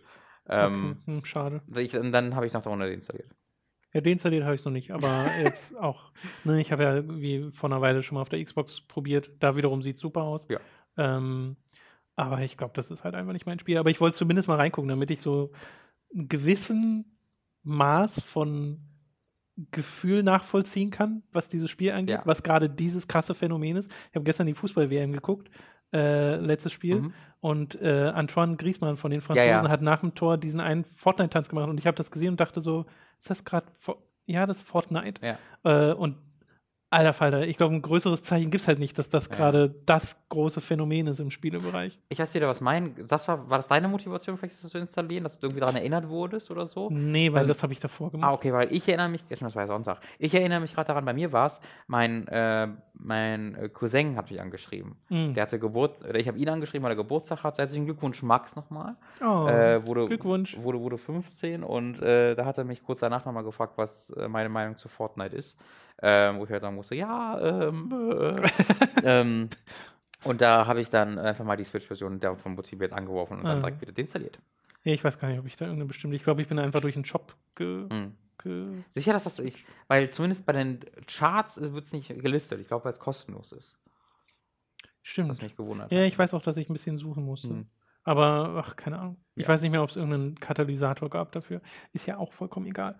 Wir wollen zu Warframe kommen. Ja. Ein ähm, auch Free-to-Play-Spiel, aber trotzdem was anderes. Auch äh, der Switch. Oh Gott, wenn, oh Gott, wenn ich mir Fortnite im Kopf rufe, will ich gar nicht wissen, wer das läuft. Ey. Ja, äh, ich habe Warframe ja witzigerweise auch vor irgendwie zwei Wochen mal irgendwie eine Stunde auf der Xbox One X gespielt und dachte so, hey, das fühlt sich voll gut an. Äh, aber habe es dann trotzdem nicht weiter verfolgt wegen anderen Sachen. Äh, du hast es jetzt auf dem PC gespielt? Auch beides, PC und Xbox. Auch Xbox, okay. Ähm, es hatte kein Crossplay das, oder Cross-Save, hm. das heißt, ähm, was auf der einen Plattform gemacht wird, wird nicht auf die andere übertragen. Und ich hatte auf der Xbox schon mal ja so eine Stunde gespielt und wollte aber noch mal kurz von neu anfangen, einfach um die Steuerung auch noch mal mir in den Kopf zu rufen. Und deswegen habe ich mir auf das auf dem PC installiert und da fühlt sich, also mit Maus und Tastatur fühlt sich es auch wirklich hervorragend an. Äh, und habe dann aber auch noch mal, ich habe es insgesamt, weiß ich nicht, vier, fünf Stunden gespielt und das dann auch teilweise auf der Xbox noch mal einfach, um den Vergleich zu sehen. Mhm. Und weil ich durch dich daran erinnert wurde, dass es auf der Xbox One X, obwohl es keinen separaten Enhanced Patch noch nicht bekommen hat, äh, immer noch nicht bekommen hat, ähm, läuft trotzdem mit 60 Frames, was auf der Base Xbox One nicht der Fall ist, mhm. ähm, was ich ziemlich cool finde. Ähm, und ich muss sagen, also es fühlte sich mit, mit Maustastatur schon so ein bisschen wie, wie Destiny halt so. Ist, ist auch mit Controller und wunderbar spielbar und großartig, macht viel Spaß, aber mit Maus und Tastatur gibt ihm noch mal so einen extra äh, Funken. Da war ich auch äh, wieder komplett random, sorry. Ja. Äh, Destiny 2 auch eine Stunde angespielt, mhm. Äh, vorletztes Wochenende oder mhm. letztes Wochenende, als es ähm, kostenlos war mit Maus und Tastatur mhm. halt, wo ich auch so dachte, ey, selbst mit Maus und Tastatur, das ist einfach das beste Trefferfeedback. Das ist super. Ja, ja. Es macht voll viel Spaß, einfach nur rumzuballern. Yep. Ähm, ich habe es also für vier, fünf Stunden gespielt, Warframe, und ich glaube, ich werde es nicht weiterspielen, muss ich sagen. Äh, es macht mir Spaß, das Ballern macht Spaß, aber es hat dann nach den ersten, ich weiß nicht, zwei, drei Stunden hast du quasi die Quest fertig, die Einführungsquest, wo du eine Person jagst und wo halt du die verschiedenen Einzelteile auf deinem Schiff installierst. Das dient dann so ein bisschen als Tutorial, ja. was aber sehr gut ist, also für so ein Free-to-Play-Ding, dass das so ein strukturiertes Tutorial hat, wo dir nach und nach die verschiedenen ähm, Features erklärt werden. Das gefiel mir sehr gut, weil es halt sich total erschlagen würde sonst. Ähm, ich habe aber nach den vier, schon immer noch die gleiche Waffe. Äh, kann mir auch im Markt immer noch keine neue kaufen, weil ich noch nicht weit genug gelevelt bin. Und Was spielst du denn für einen Klasse. Äh, zwei Unterschiede, also es gibt ja Dutzende davon, äh, von diesen Warframes, die alle unterschiedlich sind. Ich finde, Klasse ist da fast zu viel gesagt. ich kenne immer noch nur die ersten drei, die mir da vorgeschlagen Ja, ja, genau. Also diese Warframes sind halt einfach unterschiedliche äh, Skills, Loadouts. Die, du, die, Loadouts, ja. genau, die unterschiedliche Abilities haben. Äh, und die übernehmen dann tatsächlich auch Rollen in den Kämpfen. Aber es ist jetzt nicht so, ich, ich, ich bin bei weitem kein Experte und jeder, der Warframe äh, seit drei Jahren spielt, wird wahrscheinlich einen Callouts bekommen bei meinen Erklärungen. Ich versuche es nur, soweit ich es ja, verstanden ja. habe, zu erklären. Äh, es ist jetzt nicht so, dass es irgendwie eine Klasse pro Rolle gibt, sondern es gibt natürlich die Rollen. Ne? Der, der kann heilen, der kann supporten, der kann tanken. Äh, aber es ist dann so, dass es da ganz, dass es da mehrere Warframes pro Rolle gibt, die dann nochmal unterschiedliche Abilities haben, äh, die dann aber diese Rolle einnehmen. Ähm, und ich hatte halt äh, auf, der, auf dem PC einen, der hieß Loki, was für Advanced Players gesagt wird, was halt so sehr auf Stealth aus ist, wo du eine Kopie von dir erstellen kannst, äh, wo dann die KI sich drauf konzentriert, wo du dich unsichtbar machen kannst. Ne? Und du hast ja einen Nahkampf-Stealth auch, wenn du von hinten angreifst, wenn sie dich nicht sehen, äh, wo sie instant gekillt werden. Und da kann man halt das viel machen. Ähm, kann, und auf der Xbox habe ich einen, der, das ist einer dieser Standard-Start-Dinger. Ich weiß auch gar nicht, wie ich am, auf der X, Nee, gar, gar nicht ist es. Doch, auf dem PC habe ich diesen No-Skin. Ich weiß aber nicht, wie ich daran gekommen bin, weil der ist eigentlich, soweit ich weiß, keine dieser Anfangsdreien oder doch, aber ich glaube nicht, bin mir nicht sicher. Äh, jedenfalls habe ich auf dem PC den und auf der Xbox habe ich einen, der einfach so Nahkampf-Moves hat. Mhm. Ähm, das ist, glaube ich, so der, der Standard-Ding. Äh, und mir dieses, diese Nahkampf-Moves gefallen mir auch erstmal ein bisschen besser, äh, weil ich für diese Stealth-Abilities im Singleplayer nicht so wahnsinnig viel Nutzen finde, weil das jetzt nicht schwierig ist oder so. Äh, das heißt, ich kann die auch normal einfach wegmetzeln. Ähm, muss aber sagen, dass ich diese Abilities allgemein nicht so viel genutzt habe. Einfach weil durch das Ballern und Nahkampfangriff hat weiß ich nicht, habe ich sie immer so schnell erledigt, dass ich da okay. irgendwie nie dran gedacht habe, dass ich das ja auch noch habe. Ähm, das, die Sache war allerdings nach der ersten Questline, wie gesagt, so zwei, drei Stunden, wirst du dann halt, hast du dann Planet Erde, wo du halt, weiß ich nicht, drei, vier, fünf Missionen hast von unterschiedlichen Typen. Bei dem einen musst du 40 Gegner auf der Map killen, bei dem anderen musst du einen Prison, einen Gefangenen eskortieren, bei dem anderen musst du einfach fünf Wellen äh, überleben.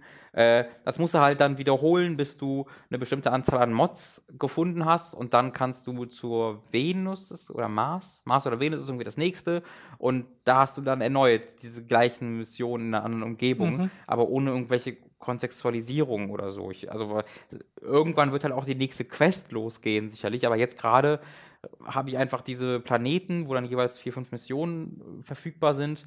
Und dann wieder mache ich einfach immer das Gleiche, so ohne wirkliche Kontextualisierung oder Änderung im Spielsystem. Und dadurch, dass ich auch keine Waffen finde, sondern die man scheinbar nur kauft, oder die sind zumindest so selten, dass ich noch keine Waffe gefunden habe, äh, hat auch das Loot für mich jetzt keinerlei wirklichen Motivation gehabt und deswegen stand ich so ein bisschen da und dachte mir, ja, okay, jetzt kann ich das halt noch ein bisschen machen oder halt nicht. Äh, und das Ballern macht halt Spaß, aber dann habe ich halt so ein bisschen aufgehört zu spielen. Oder als, halt nicht. als ich ja, ich frage mich, ob es da das gleiche Phänomen hat, was ja viele so langlebige Spiele haben, wo der Anfangscontent nicht die Qualität des Endcontents Ja, also da, das, das, das steht für mich ganz außer Frage. Also diese Spiele sind ja sehr auf ihren Endgame äh, immer, immer auch konzentriert, dass du alles freigeschaltet hast und dann quasi genau. so richtig losspielst. Äh, ich spiele dieses Spiel allerdings nie im Endgame, deswegen ist das für mich immer irrelevant. ja, naja, aber ich frage mich auch, also zum Beispiel bei Final Fantasy XIV war es ja auch so, ne, die späteren Add-ons sind ah, ja einfach okay. schon von der Quest-Qualität, wie du durch den mhm. normalen Content gehst, krasser als das, was du ganz am Anfang machst. Ich weiß, also diese ersten zwei Stunden sind ja auch später erst dazugekommen. Also das ist ja nicht das, was sie, okay. Äh, was sie am Anfang des Spiels hatten, sondern sie ja. haben dieses Tutorial später gebaut. Und das kann natürlich sein, dass dann der Erd- und Mars-Venus-Content danach dann wieder der ist, der ganz zu Anfang drin war. Das weiß ich nicht, wie das funktioniert. Ich finde es so witzig, dass das Digital Extremes ist. Ja, ne? Das war mir so lange Zeit nicht die bewusst. So ich dachte, ich dachte wirklich die längste Zeit, das wäre irgendwie ein koreanisches Spiel. Ja, wirkt auch sehr danach. Ja, Weil es halt so dieses grindy Ding war die ganze Zeit und jetzt erst so in den, im letzten Jahr habe ich so mitbekommen, wo Leute sagen, ey, das ist voll gut. Ja, ja. Es hat ja auch diesen, ne, wie diese Destiny Open World bekommen, wo du wirklich auf, genau. in einer, auf einer Welt, Planes of Eidolon heißen sie, glaube ja. ich, herumrennen kannst und dort Quests machen kannst. Habe ich aber noch nicht freigeschaltet. Äh, und ich habe halt nicht mehr so wirklich die Geduld, um mich da dann durch dann irgendwie in vier, fünf Stunden oder noch länger so ein bisschen zu langweilen, um dann zu einem Content zu kommen, der mir Spaß macht. Ähm, also im, mal so besondere Fälle wie Final Fantasy 15 ausgeklammert, wo ich einfach fasziniert bin oder 14. so. Äh, nee, 15. 15? Das war ja, ne, wo ich, Ach so. weil ich ja nicht so ein großer Weil du Freund da vom auch nicht, Spiel äh, okay, verstehe. Ähm, genau, bei, bei 14 war es halt, halt so, dass ich immer noch genug Spaß auch hatte, aber es wurde einfach ein, schon deutlich, deutlich Ja, besser. ja, ja. Ja, deswegen, ich kann, ich kann sehr verstehen, äh, was das macht und es ist wirklich extrem polished für so ein Free-to-Play-Spiel. Es wirkt überhaupt nicht wie ein Free-to-Play-Spiel. Es wirkt auch von seinen von seiner Abwechslung, von seinem Abwechslungsreichtum in den Umgebungen her und der, ähm, den Lade, den, wie die Ladebildschirme inszeniert sind, da muss es sich vor sowas, so, so einem 60, 70 Euro Ding wie Destiny wirklich überhaupt gar nicht verstecken. Also das ist wirklich so. Diese Vergleiche sehe ich total, äh, aber mir fehlt ein bisschen die Struktur. Okay, alles klar. Dann haben wir die Spiele für diese Woche abgeschlossen und haben noch ein paar äh, Filme, über die wir reden wollen. Angefangen mit Thor Ragnarok. Das haben wir zusammen mit Dani am Wochenende geschaut. Du hast den ja schon im Kino gesehen, aber äh, Dani und ich kannten den noch nicht.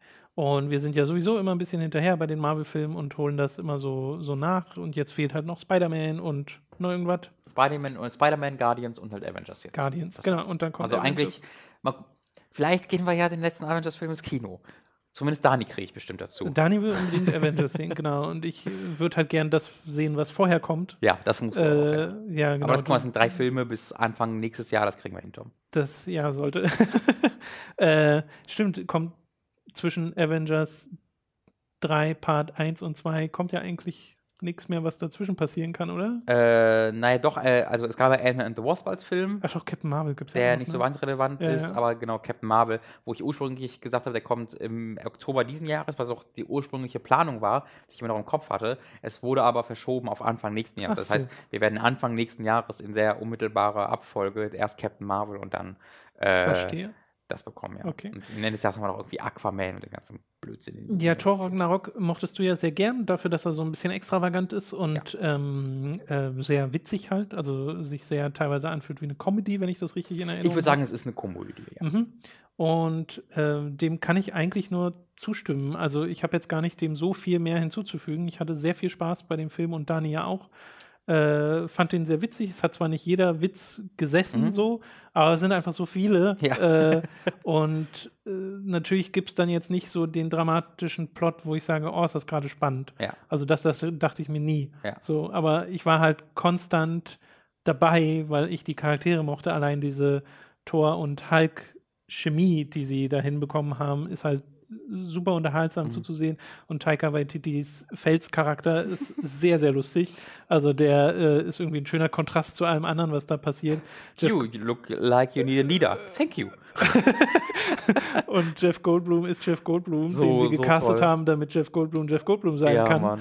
Ähm, hätte noch ein bisschen mehr drin sein können. Ja, der ja. war dann irgendwann weg. Ja. So, das, und dann haben sie ihn, naja, Sie hätten egal. irgendeinen Weg finden sollen, ihn mit nach Asgard zu nehmen. Weißt du? Ja, genau. in diesem da hätten Finale- eigentlich auch noch witzige Situationen entstehen Ja, können, ja. Ne? das stimmt total. Äh, aber ich könnte mir vorstellen, dass sie den in einem späteren Film nochmal wiederholen. Das fände ich verrückt, wenn sie es nicht täten. Ja, ne? Ja. Weil ich glaube, Jeff Goldblum wäre auch dabei. Ich glaub, der sah aus, als ob er sehr viel Spaß an seinem Job da hatte. Wirklich, also der ist da sehr dran aufgegangen. Ja. Ähm, man hat auch gemerkt, wie viel da spontan geredet Mhm. wurde. Ähm, wie gefiel dir Hella? Äh, auch gut. Also so vom, von einer reinen Story her ist sie ja klassischer Bösewicht, der kommt und alles platt machen will. So, ich würde also- sagen, von der Story ist sie eigentlich richtig langweiliger, klassischer Marvel-Bösewicht. Genau. Wenn man so sagt, äh, okay. Es funktioniert aus der Hinsicht, dass man mit Kate Blanchett, äh, der Schauspielerin, die sie verkörpert, nicht diese Art von Rolle verbindet, Mhm. sondern eher so halt so andere Sachen und dann aber merkt, wie sehr sie in dieses hammy, cheesy, Mhm. ich bin ein Comic-Oberbösewicht und habe jetzt auch gefälligst meine Freude daran und ihr lasst mich Bock. jetzt in Ruhe meine, meine Freude daran haben Ja, halt. So. Und das macht halt Spaß zuzugucken. Aber äh, so was Story-Relevanz angeht, äh, hast du ja sowieso diese, diesen Zwiespalt. Ne? Du hast das, was in Asgard passiert mit Hela Mhm. und das, was in, auf diesem Schrottplaneten passiert mit Hulk. Und da ist das, was auf dem Schrottplaneten passiert, finde ich deutlich interessanter. Auch diesen Charakter von Carl Urban ist ein bisschen weird. Der ist einfach Also nur der- da, um der- Exposition Genau, der ist entgegenzunehmen, richtig, ja. der ist nur da, damit Hela jemanden hat, mit dem sie reden kann. Ja. Äh, und sein Story-Arc ist halt super vorhersehbar Ja. und äh, auch jetzt nicht so spannend. Und finde ich, ist Karl Urban ein bisschen verschwendet an der auf Stelle, jeden Fall, auf jeden Fall. Äh, weil ich mag Karl Urban voll gern. Aber ja, trotzdem, ich mochte den Film voll gern. Ich mochte die äh, visuellen Aspekte voll gern, weil der ist super bunt. Mhm. Äh, und der Einsatz von äh, Musik ist auch wahnsinnig gelungen, was ich in den seltensten Marvel-Filmen sagen mhm. kann, weil meistens fällt mir die Musik einfach nicht auf. Mhm. Sie ist so da und unterstützt du die Stimmung, aber es ist jetzt nichts, wo du sagst, oh, hier ist gerade die Musik gut. Ja. Äh, also, ich glaube, Guardians würde ich ausklammern, weil es halt diese Ja, stimmt, in Guardians wird es noch tatsächlich auch in der Story benutzt. Genau, Avengers, der letzte macht es gut, weil Avengers hat ja das Theme, was ja der eine wiedererkennbare Song ja. ist aus, den, aus dem Marvel-Universum. Haben wir nicht festgestellt, dass der aus Disaster Day of Crisis kommt? Haben wir festgestellt, dass er geklaut ist von Disaster Day of Crisis, das ist wahr. ähm, allerdings wird das im Avengers 3 sehr, sehr gut genutzt. Okay. Ähm. Aber ansonsten, also absolut, Marvel hat keine sehr gute mhm. Kompo Komponisten. Oder die, ich möchte nicht, nein, das ist, das ist Blödsinn. Ich möchte das nicht auf die Komponisten schieben, weil ich nicht weiß, wie die Arbeit. Vielleicht ist es auch sind. der Einsatz der Musik. Ja. Weiß ich nicht. Ja. Äh, auf jeden Fall in Thor Ragnarok hat es mir sehr gut gefallen, genauso wie der Film mir insgesamt sehr gut gefallen hat. Und sehr ich schön. würde da auch eine Empfehlung aussprechen. Das ist einfach, ist ein gute Laune-Film, finde ich. Ja. So storymäßig genau das, was jeder Marvel-Film ist oder die meisten Marvel-Filme sind. Aber äh, Charaktere können sie halt also auch nach wie vor. Mhm. Und dieser Taika Waititi-Anstrich, den dieser Film halt bekommen hat, der tut so einem Marvel-Film extrem gut. Wirklich, ja. Und wenn sie, also am liebsten würde ich ja, ich, ich frage mich, wie sehr hier gesagt wurde, mach mal. Äh, das wirkt sehr genau so. Also, was, also es wirkt wirklich sehr wie ein Taika Waititi-Film. Okay, meinst du das auch so dann dieser generelle Plot mit, okay, wir haben hier wieder große Bösewichtin will alles kaputt machen, dass das auch so aus seiner Feder stammt? Ähm, nee, das glaube ich. Also zumindest das mit Hulk war ja vorgegeben, weil das ja, ja am Ende von Avengers genau. bereits passierte. Äh, also ich also diese Heldin hat ja keinerlei Einfluss, also es kann ja jeder, jeder Bösewicht einfach ja. sein, da eingefügt werden. Deswegen kann ich mir da schon vorstellen, dass da äh, Tiger Waititi dann auch, ich meine, er ist ja, er hat, ist ja einer der Drehbuchautoren auch, äh, deswegen denke ich schon, dass er da recht freie Hand äh, hatte. Ähm, das hört man ja auch bei James Gunn, wenn er über Guardians, er hat ja gerade erst ein Bild gepostet mit dem Skript zu Guardians of the Galaxy 3 und äh, darunter nur geschrieben, all my heart äh, is in this, so. Und das merkt man auch sehr oh. bei Guardians of the Galaxy 2 also das wirk wirkten wie sehr persönliche Filme okay. für ihn. Ähm, also ich würde schon sagen, dass Marvel da scheinbar seinen Re Regisseuren ja. ziemlich freie okay. Hand lässt. Ja.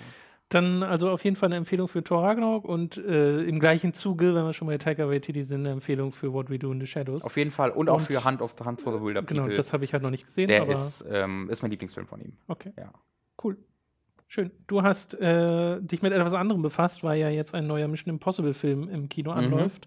Fallout. Fallout, genau. Mission Impossible Fallout. Mission Impossible Fallout. Ich finde es immer komisch, diesen Titel zu sehen. Äh, du hast dich jetzt also ein bisschen mit den anderen Filmen beschäftigt. Was hast du denn gesehen? Ähm, ich habe mir, ja, ich dachte mir, ich äh, gucke so ein bisschen bei Mission Impossible rein und habe die ersten vier Filme am Wochenende geguckt. Ja, so ein bisschen halt. So ein bisschen Zeit damit verbracht. Habe auch nicht geplant, aber irgendwie war ich dann im Modus. Wobei mir, mich tatsächlich interessieren würde, wie du den ersten findest, weil der ist ja noch ein ganz anderer Film. Die Filme sind alle ganz anders. Das ist interessant. Also keiner ist wie der andere. Aber Film. ist nicht ab vier schon eine Linie zu erkennen? Ähm, naja, genau. Das ist dann also ab vier, ne? Ja. Weil du, hast jetzt vier, fünf, sechs. Die vier wurde ja noch von Brad Bird gemacht äh, und fünf dann von McKinsey heißt er, glaube ich. Und das sechs ist der erste, der auch vom gleichen Regisseur wie der Vorgänger gemacht wird. Und bei vier, fünf, sechs ist es das erste Mal, dass halt ähm, mehrere das Cast übernommen wird ja, ja. und das Eine halt Kohärenz existiert. Genau. Ja. Und bei 1 bis 4 merkst du, dass halt auch, das war ja auch die Prämisse, die auch Tom Cruise ist ja einer der Producer, der sehr viel da die Zügel in der Hand hält. Die Prämisse, die auch er im Kopf hatte, war ja, jeder Film soll von einem anderen Regisseur mit einer anderen Handschrift gemacht werden und sich auch deswegen deutlich unterschiedlich anfühlen. Ähm, und das merkt man. Also ursprünglich war ja für Mission Impossible 3 David Fincher ähm, dabei als, als Regisseur, der, der dann nach äh, einiger Arbeit tatsächlich ausgestiegen ist, wo dann auch die ganzen Schauspieler aussteigen mussten, weil es sich so nach hinten verschoben hat. Also Mission Impossible 3, wo mit J.J. Abrams wurde so ein bisschen rebootet später. Mhm. Ähm, aber ich fange mal genau an, wie, wie, du sagst, bei Mission Impossible 1, was ja von De Palma kommt. Äh, und das ist, äh, wie ich finde, ein sehr ähm, also ich habe den Film sehr genossen, weil er wirkt wie ein 60er Jahre Spy-Thriller äh, von seiner Machart her. Sehr, sehr bewusst, also gesagt wird, okay, wir sind jetzt in den 90ern, das ignorieren wir mal, weil in, wenn man 2018 den Film guckt, wäre, wirkt ein 90er-Jahre-Film bestimmt richtig schlimm. Das haben sie richtig im Kopf behalten, deswegen haben sie einfach einen 60er-Jahre-Film gemacht. Haben sie schon damals gedacht. Deswegen haben sie den 60er-Jahre-Film gemacht und der ist wirklich, äh, der ist äh, ziemlich, ziemlich gut. Ich will nicht sagen, dass er hervorragend ist, weil er leidet unter einer sehr verworrenen äh, Struktur, wo du irgendwann den, wo ich zumindest irgendwann den Faden verloren habe, okay, warte, warum macht er jetzt das mit dem und diesem Charakter? Es hat da so zwei, drei ähm, Charaktere und verschwurbelte Erklärungen zu viel drin, die auch un unnötig sind. Und vor allem die Charaktere selbst sind relativ blass. Äh, also Tom Cruise ist halt noch gar nicht der Ethan Hunt, der er später ist, sondern er ist ein sehr austauschbarer James Bond, äh, irgendwie James Bond äh, ähm, wie ja, sagt man so schön? Verschnitt, genau, ja. Dankeschön. Ähm, John Voight ist da, was mir schlechte Laune macht, weil er John Voight ist äh, und man Sachen über ihn weiß, die man damals noch nicht wusste. Ähm, aber ansonsten sind die Charaktere sehr austauschbar. Wie gesagt, hier ähm, Jean-Claude Renault, nee, heißt er Jean, Jean Renault? Meinst du Jean Renault? Nein, ich meine nicht Jean Renault. Jean-Claude Van Damme. Nee. Nee, wen denn dann? Der Schauspieler ist Jean Renault, ne? Ja. Ja, ich habe ihn kurz Ach mit so. Luc Besson vertauscht. Ich dachte, ich dachte, ich dachte kurz, Jean Renault okay. wäre Luc Besson, nee, nee, nee, Luc Besson wäre Jean Renault. Jean Renault.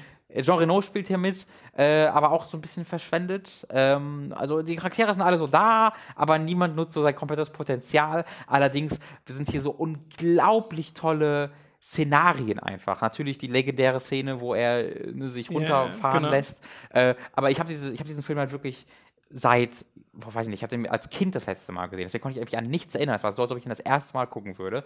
Und diese Szene geht ja wirklich zehn Minuten oder so und findet in diesen zehn Minuten in fast kompletter Stille statt. Und das ist so unüblich. Mhm. Das kennt man so gar nicht heutzutage. Auch keine Musik groß, sondern man sieht einfach diesen Charakter, wie er in kompletter Stille versucht, da ähm, athletisch entlang zu, entlang zu balancieren.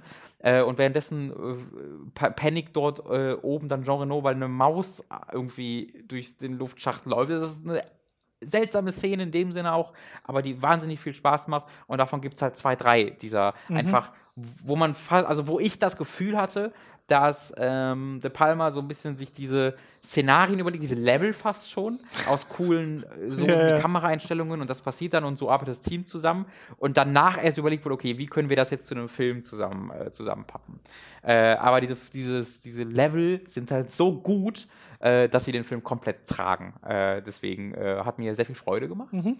Ähm, und dann kam Mission Impossible 2. Und ich glaube, Mission Impossible 1 ist ja von 1996 oder so äh, was auch, wo halt. Also das genaue Jahr habe ich nicht im Kopf. Ja, also ungefähr aus diesem Zeitraum ja. zumindest. Äh, Tom Cruise Mitte 30 sieht halt aus wie Anfang 20, sehr faszinierend aus heutiger Sicht.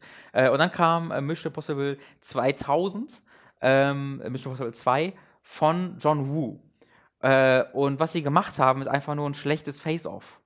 Äh, sie haben halt geguckt, was war ein Face-Off cool und wir machen das alles in einer lameren Variante. Und das ist total der weirde Film, der exakt im Gegensatz zu Mission Impossible 1, der so versucht, eine zeitlose Geschichte zu erzählen, so nicht so einfach das, was gerade cool ist, sondern wir gucken mhm. uns ein bisschen oldschool-mäßig und der Mission Impossible 2 ist exakte Gegenteil davon. Das ist der 2000. Film, den du dir jemals vorstellen könntest. Er wirkt halt wirklich wie eine Fortsetzung von Too Fast, Too Furious, weil da war genau das gleiche Ding, wo du so ultra merkst, ja, ja, holy total. shit, ist das ein Film von Anfang der Zeit. Nitro war damals geil. Äh, ja, so nach also, dem Motto. Tom, ich habe mir so die ganze Zeit gedacht, bei der Hintergrundmusik, ne, von, von Mission, ja. Impossible, Mission Impossible 1 ist sehr classy.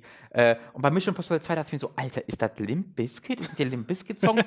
es ist kein Scheiß. Das, es gibt einen Limp Bizkit, Limp Bizkit hat einen Theme-Song gemacht zu Mission Impossible 2. Limp Bizkit hat das dim, dim, dim, dim, dim, ja. hat Limp Bizkit ein Cover zugemacht und da gibt es ein Musikvideo zu, zu Mission Impossible 2. Und ich wäre fast vom Stuhl gefallen, als ich das gesehen habe. Das habe ich jetzt auch nicht im Kopf. Weil das so meine lustige Übertreibung war. Ja. Und das finde ich fast diesen Film so unglaublich zusammen. Das ist, das dass sie dieses classy Theme zu einem Limp Bizkit Song gemacht haben.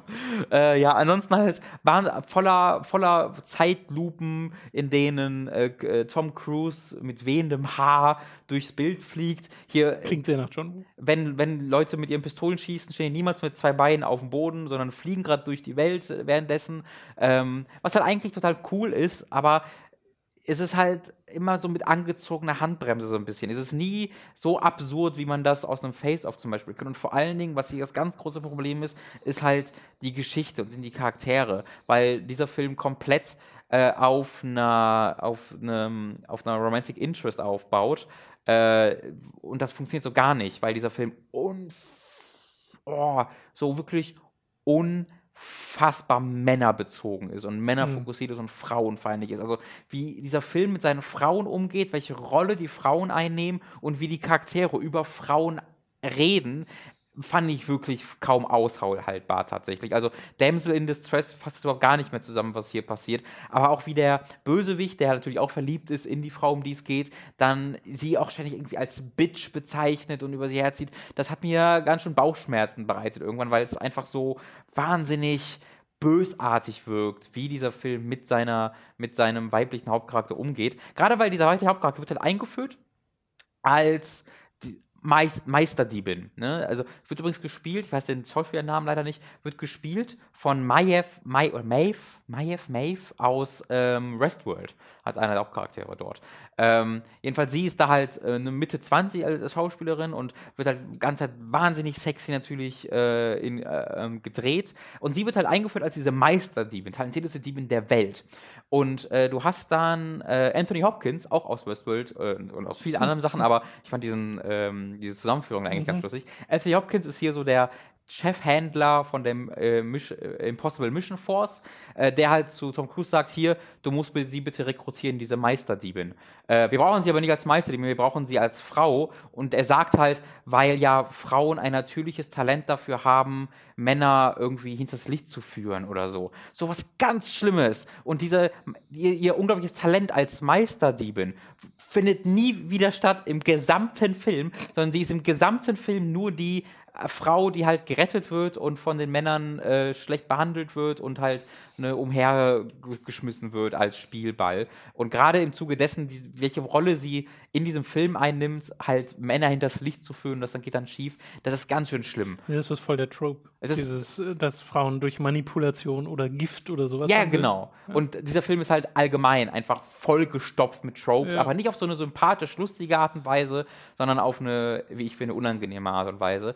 Äh, und es verbringt halt so viel Zeit damit, diese diese Liebesbeziehung zwischen Tom Cruise und äh, Maeve aufzubauen. Und es funktioniert halt überhaupt gar nicht, weil diese Dialoge so scheiße sind, wie aus so einem schlechten also es wird wirklich wie geschrieben von einem 13-Jährigen, äh, der halt besonders cool sein will, besonders coole Sprüche immer bringen will, aber dann auch wahnsinnig romantisch sein will. Und das funktioniert auf überhaupt gar keiner Ebene. Äh, deswegen das ist das Finale sehr cool, wo sie auf Motorrädern mit, miteinander fahren und sämtliche physikalische Regeln einfach außer Kraft mhm. setzen. Mhm. Und das hat sehr viel Spaß gemacht. Deswegen habe ich auch Twitter geschrieben, ich würde mir wünschen, dass sie die letzten 10, 15 Minuten einfach rausschneiden, die in Too Fast, Too Furious reinschneiden. äh, und dann haben wir einen Film, der irgendwie ganz okay ist. Ich Weil, glaub, ja, nee, sag. Ich, Too Fast and Too Furious ist der Film, der diese Tropes auch nutzt, aber da lustig wirkt, weißt du? Das ist eigentlich der, der naja, Gegensatz. Ja, ich frage mich, woran das liegt, weil sie sind ja eigentlich nicht weniger scheiße. Es ist weniger bösartig, was in Too Ja, vielleicht, vielleicht ist es das ja. so, vielleicht ist Man da hat noch ein das Gefühl, dass der Screenwriter dabei. irgendwie gerade irgendwas durchmacht oder so. Weißt du, da, da wirkt ganz so, als ob da im Hintergrund irgendwas ist. So, mm, oh, äh, okay. Äh, ich habe Mission Impossible 2, glaube ich, nie so richtig vollständig gesehen. Also, mhm. wenn dann vielleicht mal als Teenager im Free TV oder so, aber ich glaube nie so bewusst, weil all das, was du jetzt erzählst, weckt keinerlei Erinnerung. Ja. Ich habe den ersten halt vor ein paar Jahren zuletzt gesehen und fand den immer noch gut, aber ich glaube ansonsten auch den dritten. Ich kann mich jetzt nicht daran erinnern, was beim dritten war. Beim dritten konnte ich mich ausschließlich an die Intro-Sequenz erinnern, denn dort ähm, ist Philipp äh, Seymour Hoffman, äh, steht äh, einem, einem gefesselten Tom Cruise gegenüber und zählt einfach langsam bis zehn und Tom Cruise Ehefrau sitzt äh, neben ihm und er droht sie halt zu erschießen, wenn Tom Cruise ihm nicht gibt, was er will. Und damit beginnt der Film. Das ist das Erste, was du siehst. Und das ist einfach wirklich so eine weiß, fünf- bis zehnminütige Sequenz, die unglaublich gut inszeniert ist und unglaublich gut geschauspielert ist, wo du einen richtig krassen Unterschied direkt zu den ersten beiden Filmen merkst, weil auch wenn der erste Film sehr gut war, ähm, er hat halt nie, hat nie auf dieser emotionalen Charakterebene yeah, yeah. funktioniert. Und damit startet halt Mission Impossible 3 unmittelbar. Und das ist eine richtig tolle Szene. Allgemein, ich finde Mission Impossible 3 ist großartig, viel besser, als ich gedacht hätte. Ähm, man merkt erneut sehr, sehr J.J. Abrams äh, Einschlag. Das war ja auch einer seiner ersten großen Hollywood-Produktionen. Mhm. Äh, aber auch da ist so ne, das klassische Lens-Flare-Ding ist voll drin. Aber auch wie er die Action inszeniert, das, man, man, merkt so ein bisschen das, was man auch später dann aus den Star Trek-Filmen von ihm kennt. Ähm, ist der erste Film, der auch ein bisschen mehr auf CG zurückgreift, was dann auch äh, nicht so richtig scheiße mehr aussieht.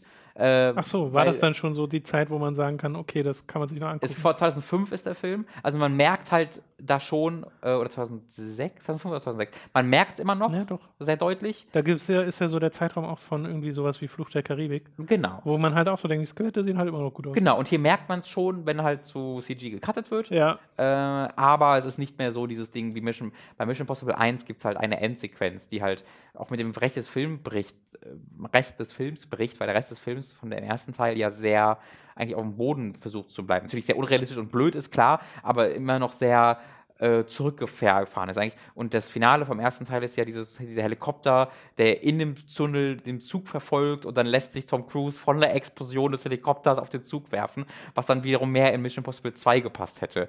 Äh, und diese Sequenzen gibt es halt auch in Mission Impossible 3, sehen dann aber um einiges äh, besser aus natürlich, weil sie halt zehn Jahre später erschien. Ähm, Mission Impossible 3 funktioniert aber vor allen Dingen auf einer emotionalen und charakterbezogenen Ebene. Äh, ich mag die Schauspielerin von seiner Ehefrau sehr gern. Auch hier weiß ich denn, ich habe jetzt nicht mich gesagt nochmal informiert. Ich weiß den Namen leider nicht. Sie spielt aber auch Melody in Kiss Kiss Bang Bang, was einer meiner Lieblingsfilme ist. Und äh, auch hier spielt sie hervorragend. Ähm, dieser Film läuft lange Gefahr, genau in die gleiche Falle zu treten wie Mission Impossible 2, wo halt der weibliche Charakter eingeführt wird, einfach nur als Spielball für die Hauptcharaktere. Und so ist es auch. Diese Frau äh, übernimmt sehr die Rolle als Spielball der Männer. Äh, allerdings äh, gibt es hier eben auch noch ein paar andere weibliche Charaktere, die ein bisschen was können, außer einfach nur Hilfe zu schreien rein. Äh, und auch mit der Frau gibt es dann noch so ein, zwei Sachen, wo ich denke, okay, das ist gut gemacht. Ähm, also dieser Film nutzt zwar Tropes, aber nutzt sie auf sehr viel bessere Art und Weise mhm. äh, als Mission Impossible 2 und ist ein sehr gutes Beispiel dafür, dass man zwar Tropes auch kritisieren kann und soll und wir ja auch sehr oft machen, dass die aber nicht immer inhärent zu einem schlechteren Filmerlebnis führen, weil er hier dieser Trope auf eine viel, viel bessere Art und Weise integriert äh, und genutzt wird. Äh, und ich war komplett dabei. Also der Film geht, äh, glaube ich, zwei Stunden, zehn Minuten oder so und ähm, hat mir äh, nicht nur aus dieser äh, erzählerischen Sicht Spaß gemacht, sondern hat auch phänomenale Setpieces.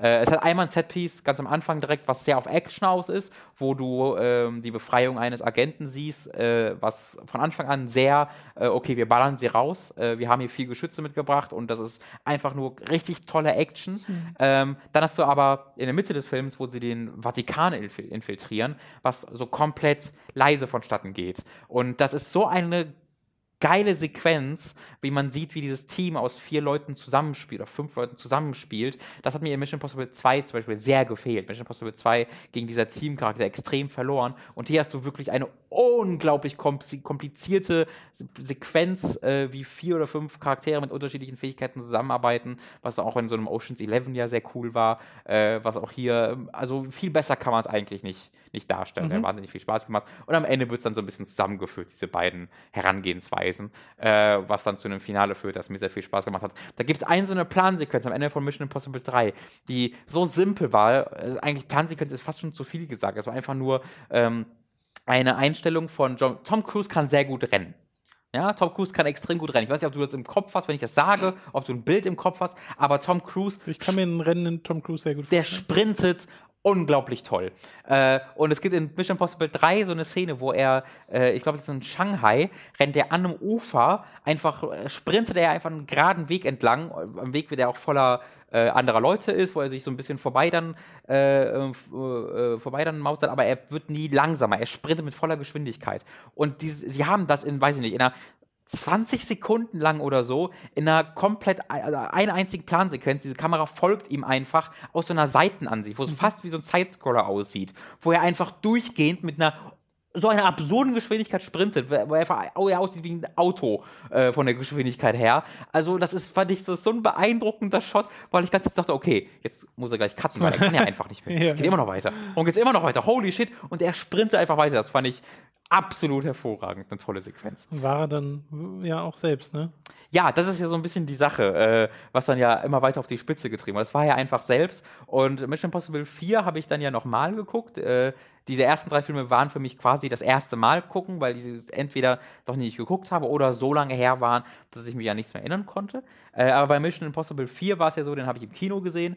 glaube ich zumindest, oder zumindest sehr bald nach dem Kino auf Blu-ray gesehen, ähm, dass ich mich noch an noch recht viele erinnern konnte. Mhm. Beziehungsweise, wenn ich dann die Szenen gesehen habe, habe ich mich an die Dinge erinnert. Und woran ich mich am so am zentralsten erinnert habe, war die, wo er das höchste Gebäude in Dubai erklimmt mit so Magnethandschuhen.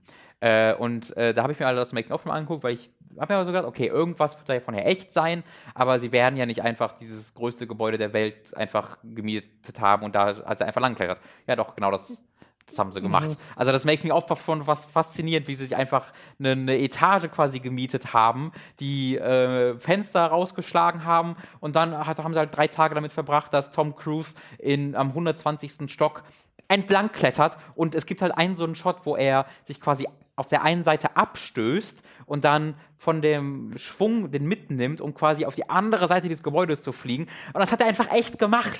Also das finde ich halt so, das gibt's halt sonst. Das gab es noch nie und das gibt's auch sonst nie, dass so ein unglaublich äh, teurer Schauspieler diese völlig absurden Dinge einfach alle tatsächlich macht. Ähm, Klingt irgendwie absurd jemanden als teuer zu bezeichnen, aber ich weiß, was du meinst. Du, ja, ja, also val valuable, was ist das bessere deutsche nee, nee, Wort? Nee, nee, ich weiß schon, was du meinst. Ja, äh, darum geht es mir gar nicht, aber so ja. dieses, weil diese Denke existiert ja in Hollywood, so nach Voll. dem Motto, nee, wir können ihn nicht riskieren, der ist zu teuer. Ja, ja, wir, das wird ja immer gesagt, wir machen zu viel Wert. Shots auch als letztes. Ja, dann haben wir ihn zumindest als den Film im oh Kasten. Äh, ähm, ja, das ist ein bisschen absurd. Das, also auch zu sehen, wie dann ähm, die anderen Schauspieler, gibt es auch so Szenen, wo sie äh, hier der Renner, wie heißt der mit Vornamen? Jeremy? Jeremy Renner ist ja einer der, einer der Haupt neuen Hauptcharaktere. Er hängt ja auch einmal aus dem Fenster raus und wie die Leute halt sagen, ja, ich hänge mal aus dem Fenster raus, oh mein Gott. Und währenddessen hast du halt Tom Cruise, der komplett draußen hangelt und sich nach oben klettert, um ja. die irgendwie äh, von denen ins, ins, in, in, in, den Raum gezogen also, zu werfen. Da ist es so zweierlei. Davor kann man Respekt haben, mhm. man kann ihn aber auch einfach verrückt finden. Der ist völlig verrückt. Ja, ja. Er hat also im fünften Film hängt er einfach an einem startenden Flugzeug an der Außenseite und ja. dann denkt man, wie haben sie das gemacht? Hat er einfach gemacht. So, what the fuck? Die Sechs, es gibt ja die Shots vom Sechster, wo er sich das Bein bricht bei dem Sprung und so.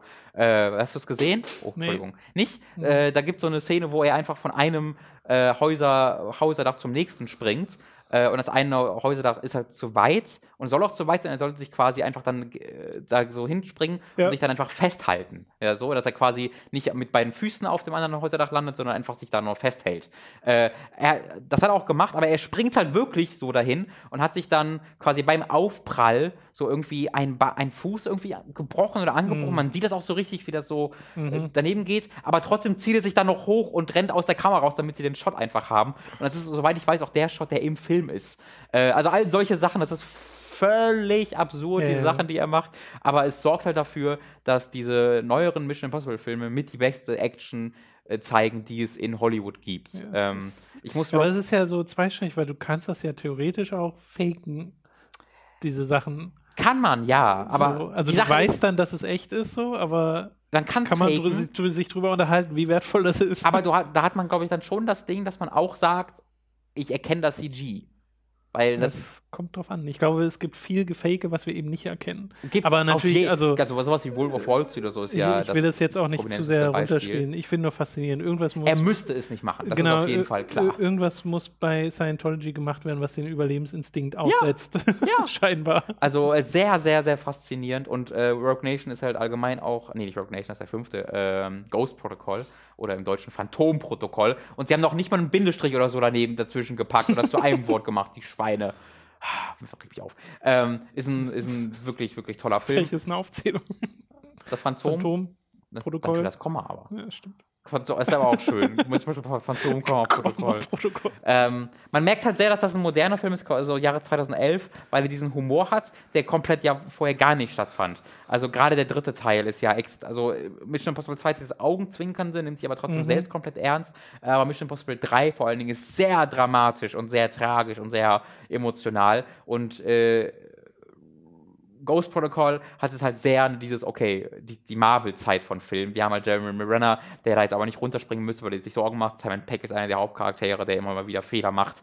Ähm, was vor allen Dingen, wenn man den ersten und den vierten Teil mal so gegenüberbringt, wo das erste noch dieses sehr, das sind halt Spies und die benehmen sich wie Spies und wie Geheimagenten. Mhm. Und das geht im vierten ein bisschen verloren, weil sie sehr viel mehr so, huh, wir haben Fehler gemacht, lololol. Ähm, das ist ganz witzig, weil man das ja auch, äh, wo du, wir vorhin J.J. Ähm, Abrams hatten, in mhm. den Star Trek-Filmen sieht. Stimmt. Wo die auch die ganze Zeit rumwitzeln. Stimmt, ja. ja. Das war das hat lustigerweise in Mission Impossible 3 noch komplett fehlte. Ja. Ähm, ja. Aber das macht den Film jetzt für mich nicht schlechter, äh, weil es trotzdem kohäsiv eine Filmerfahrung ist. Also dieser ganze Film ist halt so. Und man muss ja allgemein ab dem zweiten Film schon aufhören, eine Atmosphäre oder irgendwie eine Stimmung zu erwarten von diesem Film, äh, weil die halt immer so unterschiedlich sind. Äh, und Rogue Nation, weiß ich ja auch noch, äh, führt ja das, was Ghost Protocol da macht, sehr konsequent fort. Hat aber, ich erinnere mich an eine einzige Actionsequenz noch konkret, wo sie ein bisschen das auch machen, was der erste Teil macht, die sehr still ist was keine Actionsequenz eigentlich ist, sondern so ein Thriller-Moment, wo einfach irgendwie drei Assassinen oder drei, äh, drei Auftragskiller in einem Gebäude sind oder in einem Raum sogar sind und unterschiedliche Leute jagen und die sich gegenseitig jagen, was eine unglaublich geile Sequenz ist. Ähm, da freue ich mich gut. sehr, den nochmal zu gucken. Schön, okay. Tolle Reihe. Das äh, war Robins kurze, mannigfaltige Mission Impossible Melange. Mar Marathon. Marathon, Mar ja, Melange Marathon. Äh, er setzt äh, tatsächlich Robins famoses Formel 1 fest, weil Formel 1 war nicht. Das tut mir sehr leid, genau. Äh, aber nächste Woche. Nächste Woche. Wieder, genau. ich gucke dich immer so fragend ja. dabei noch an.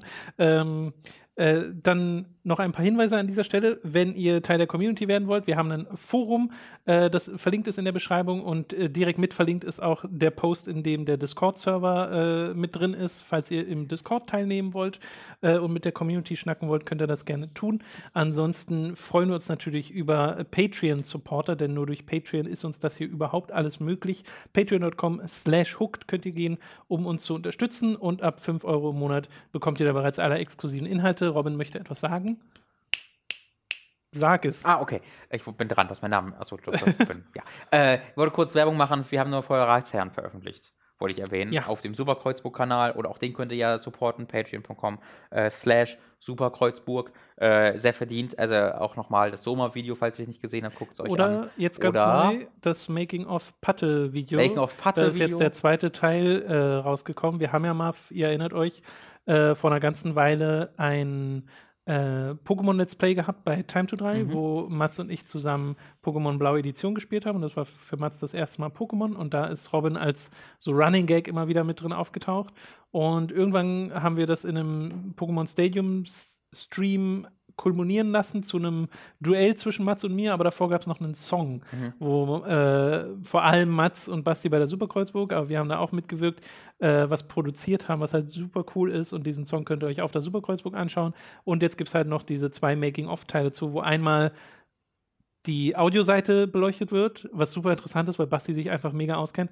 Und einmal die ähm, Videoseite, wo halt dann auch mal viel Matsu äh, zum Zug kommt und sagt, wie er das geschnitten hat wo man aber auch zum Beispiel ganz zum Schluss sieht, wie Basti innerhalb von fünf Minuten dir einen brennenden Kopf in Adobe After Effects äh, rein, ähm, rein editiert. Mhm.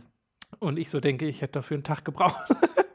naja, ich würde halt Cross-Dissolve, pass auf, du hast meinen Kopf, machst einen Cross-Dissolve und guckst für YouTube Feuer. Ja. Oder YouTube-GIF, was aber schon ausgeschnitten ist, genau. Äh, vom Feuer und dann ziehst du das einfach oh, drauf und machst, oder machst halt ein Cross-Dissolve zwischen diesen beiden Dingen. Oder nee, du ziehst ähm, das Feuer da drüber, sodass, wenn mein, mein Kopf so ein bisschen wegdissolvt, du das Feuer stattdessen siehst. Ich könnte das auch. Sehr gut, Robin, sehr gut. So hat auch mal Bastis gemacht. Ne? Ich habe es noch nicht gesehen, aber so hat das auch so gemacht. So oder? so ähnlich, ja. genau.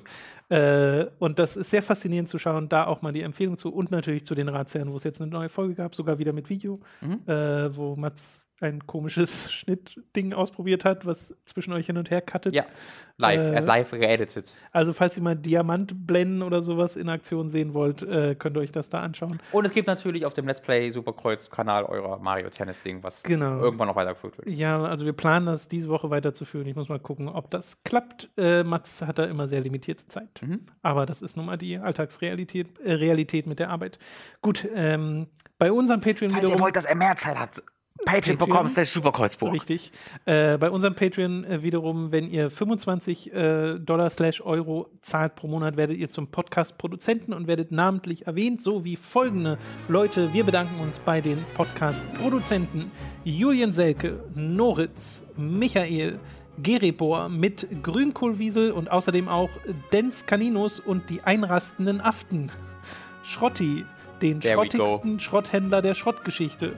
Cabbage 92, Gevatters Gin, Gilton, Jan Lippert, Didi, manchmal auch bekannt als Numemon, Sebastian Diel, Der Hamster, die Epic Snowwolf, zynisch-zittrige Zankzitterzicke, Lighty 1996, Retroprinz, Markus Ottensmann, Markus RK200, Hauke Brav, äh, Brav, Geil. Hauke Brav, Lux Human, Last the Ace, Pavor Dionus, McLovin 008, der geweissagte erste Vorsitzende von Aften ohne Grenzen e.V. Alter, das ist ein Ding. Wir schaffen was. Krass, ne? Narogard, Rose New Dawn, Lisa Willig, Spontanjain, Max Geusser, Thomas Katzke, Jean Renault und Samanoske. Oh, sind auch dabei. Die beiden. Krass, ne? Krass. Zombie und Wintercracker und Günni, des Weiteren Stefan T-Bone, Autaku, Eisenseele, Andreas K., Lennart Struck, Oliver Zirfers, Christian Hündorf, Julia Marinic, Lignum und Simon Dubicai. Vielen Dank an alle podcast Kurzes Update, Afte ist ausgeheilt, äh, wie Sehr ich schön. gehört. Und ähm, ich wollte es wie an, an, ganz ans Ende dieses Podcasts einfach äh, schieben, damit wir da niemanden auf die Füße treten, falls euch das stört. Aber wir freuen uns auf die Einführung dieses neuen äh, Formats, nämlich das Toms famoses Fußballfest. Mach's Geräusch schnell. Was? Mach das Geräusch. Was ist denn ein Fußballgeräusch? Yay! Tom, sehr, das war, war das, oh wow. Tom, die WM ist vorbei. Was, was sagst du? Äh, ja, war spaßig. War ein schönes Spiel gestern. Ende. Das war Toms famoses Fußballfest. Wobei da sehr viele Leute widersprechen werden, weil es gibt ja übelsten, oder gab zumindest unmittelbar nach den Entscheidungen übelsten Stunk wegen, wegen Schieds Schiedsrichterentscheidungen. Genau, wegen der Einschwalbe? Oder? Wegen Sachen, die falsch gepfiffen wurden. Was war denn noch, war noch falsch? Äh, wo Griesmann äh, gefault wurde und Leute sagen, ne? das ja. ist kein Foul, weil es war äh, Schwalbe. Und äh, ich glaube, der eine, nee, war das das, was zum Elfmeter? Nee. Nee, Elfmeter Vielleicht verwechsel ich jetzt. Die hatten auch die hatten Elfmeter, womit sie 2 zu 1 gemacht hatten. Genau. Ja. Es, es, gab so ein paar komische Situationen in dem Spiel, die ich aber, also aus meiner Warte aus sah das jetzt nicht so dramatisch aus, wie es gemacht wurde vom okay. Internet, aber gut, in diese also Diskussion. Du gönnst es Frankreich. In diese Diskussion will ich nicht mit einsteigen. Ich gönne es Frankreich sehr. Äh, ich bin, du magst Kroatien nicht. Äh, doch, ich mag auch sehr Kroatien. Ich finde, die haben einen sehr sympathischen, ruhigen Trainer. Die ändern allerdings alle mit Itch, deswegen ist es sehr schwierig auseinanderzuhalten. das ist stimmt, die ändern wirklich alle mit Itch. Aber Modric in Aktion zu sehen, ist sehr faszinierend. Geil. Werden wir, wenn die Bundesliga weitergeht? Nee. Fußball. Also abgesehen von WM ist mein Fußballinteresse halt leider null. wenn du dich für eine Mannschaft entscheiden müsstest in der Bundesliga, welche wäre es? Müsstest. Ich kenne ja nur drei. Ich habe deine Mutter, ich, neben mir, ich, habe, ich bin Steve Hoffman, eine Pistole am Kopf von deiner Mutter. Sag mir, welche. Der ist schon tot. Sag mir, welche, äh, welche Mannschaft du auswählen würdest. Ansonsten, so. Selbst dann nicht? Boah. Toms Hass auf die, die Bundesliga ist größer als seine Liebe zu seiner Mutter. Das hätte ich nicht gedacht, aber gut. Ich hoffe, sie hört das nicht. Ich hoffe, sie wird es niemals hören, Tom. Ja, ich auch.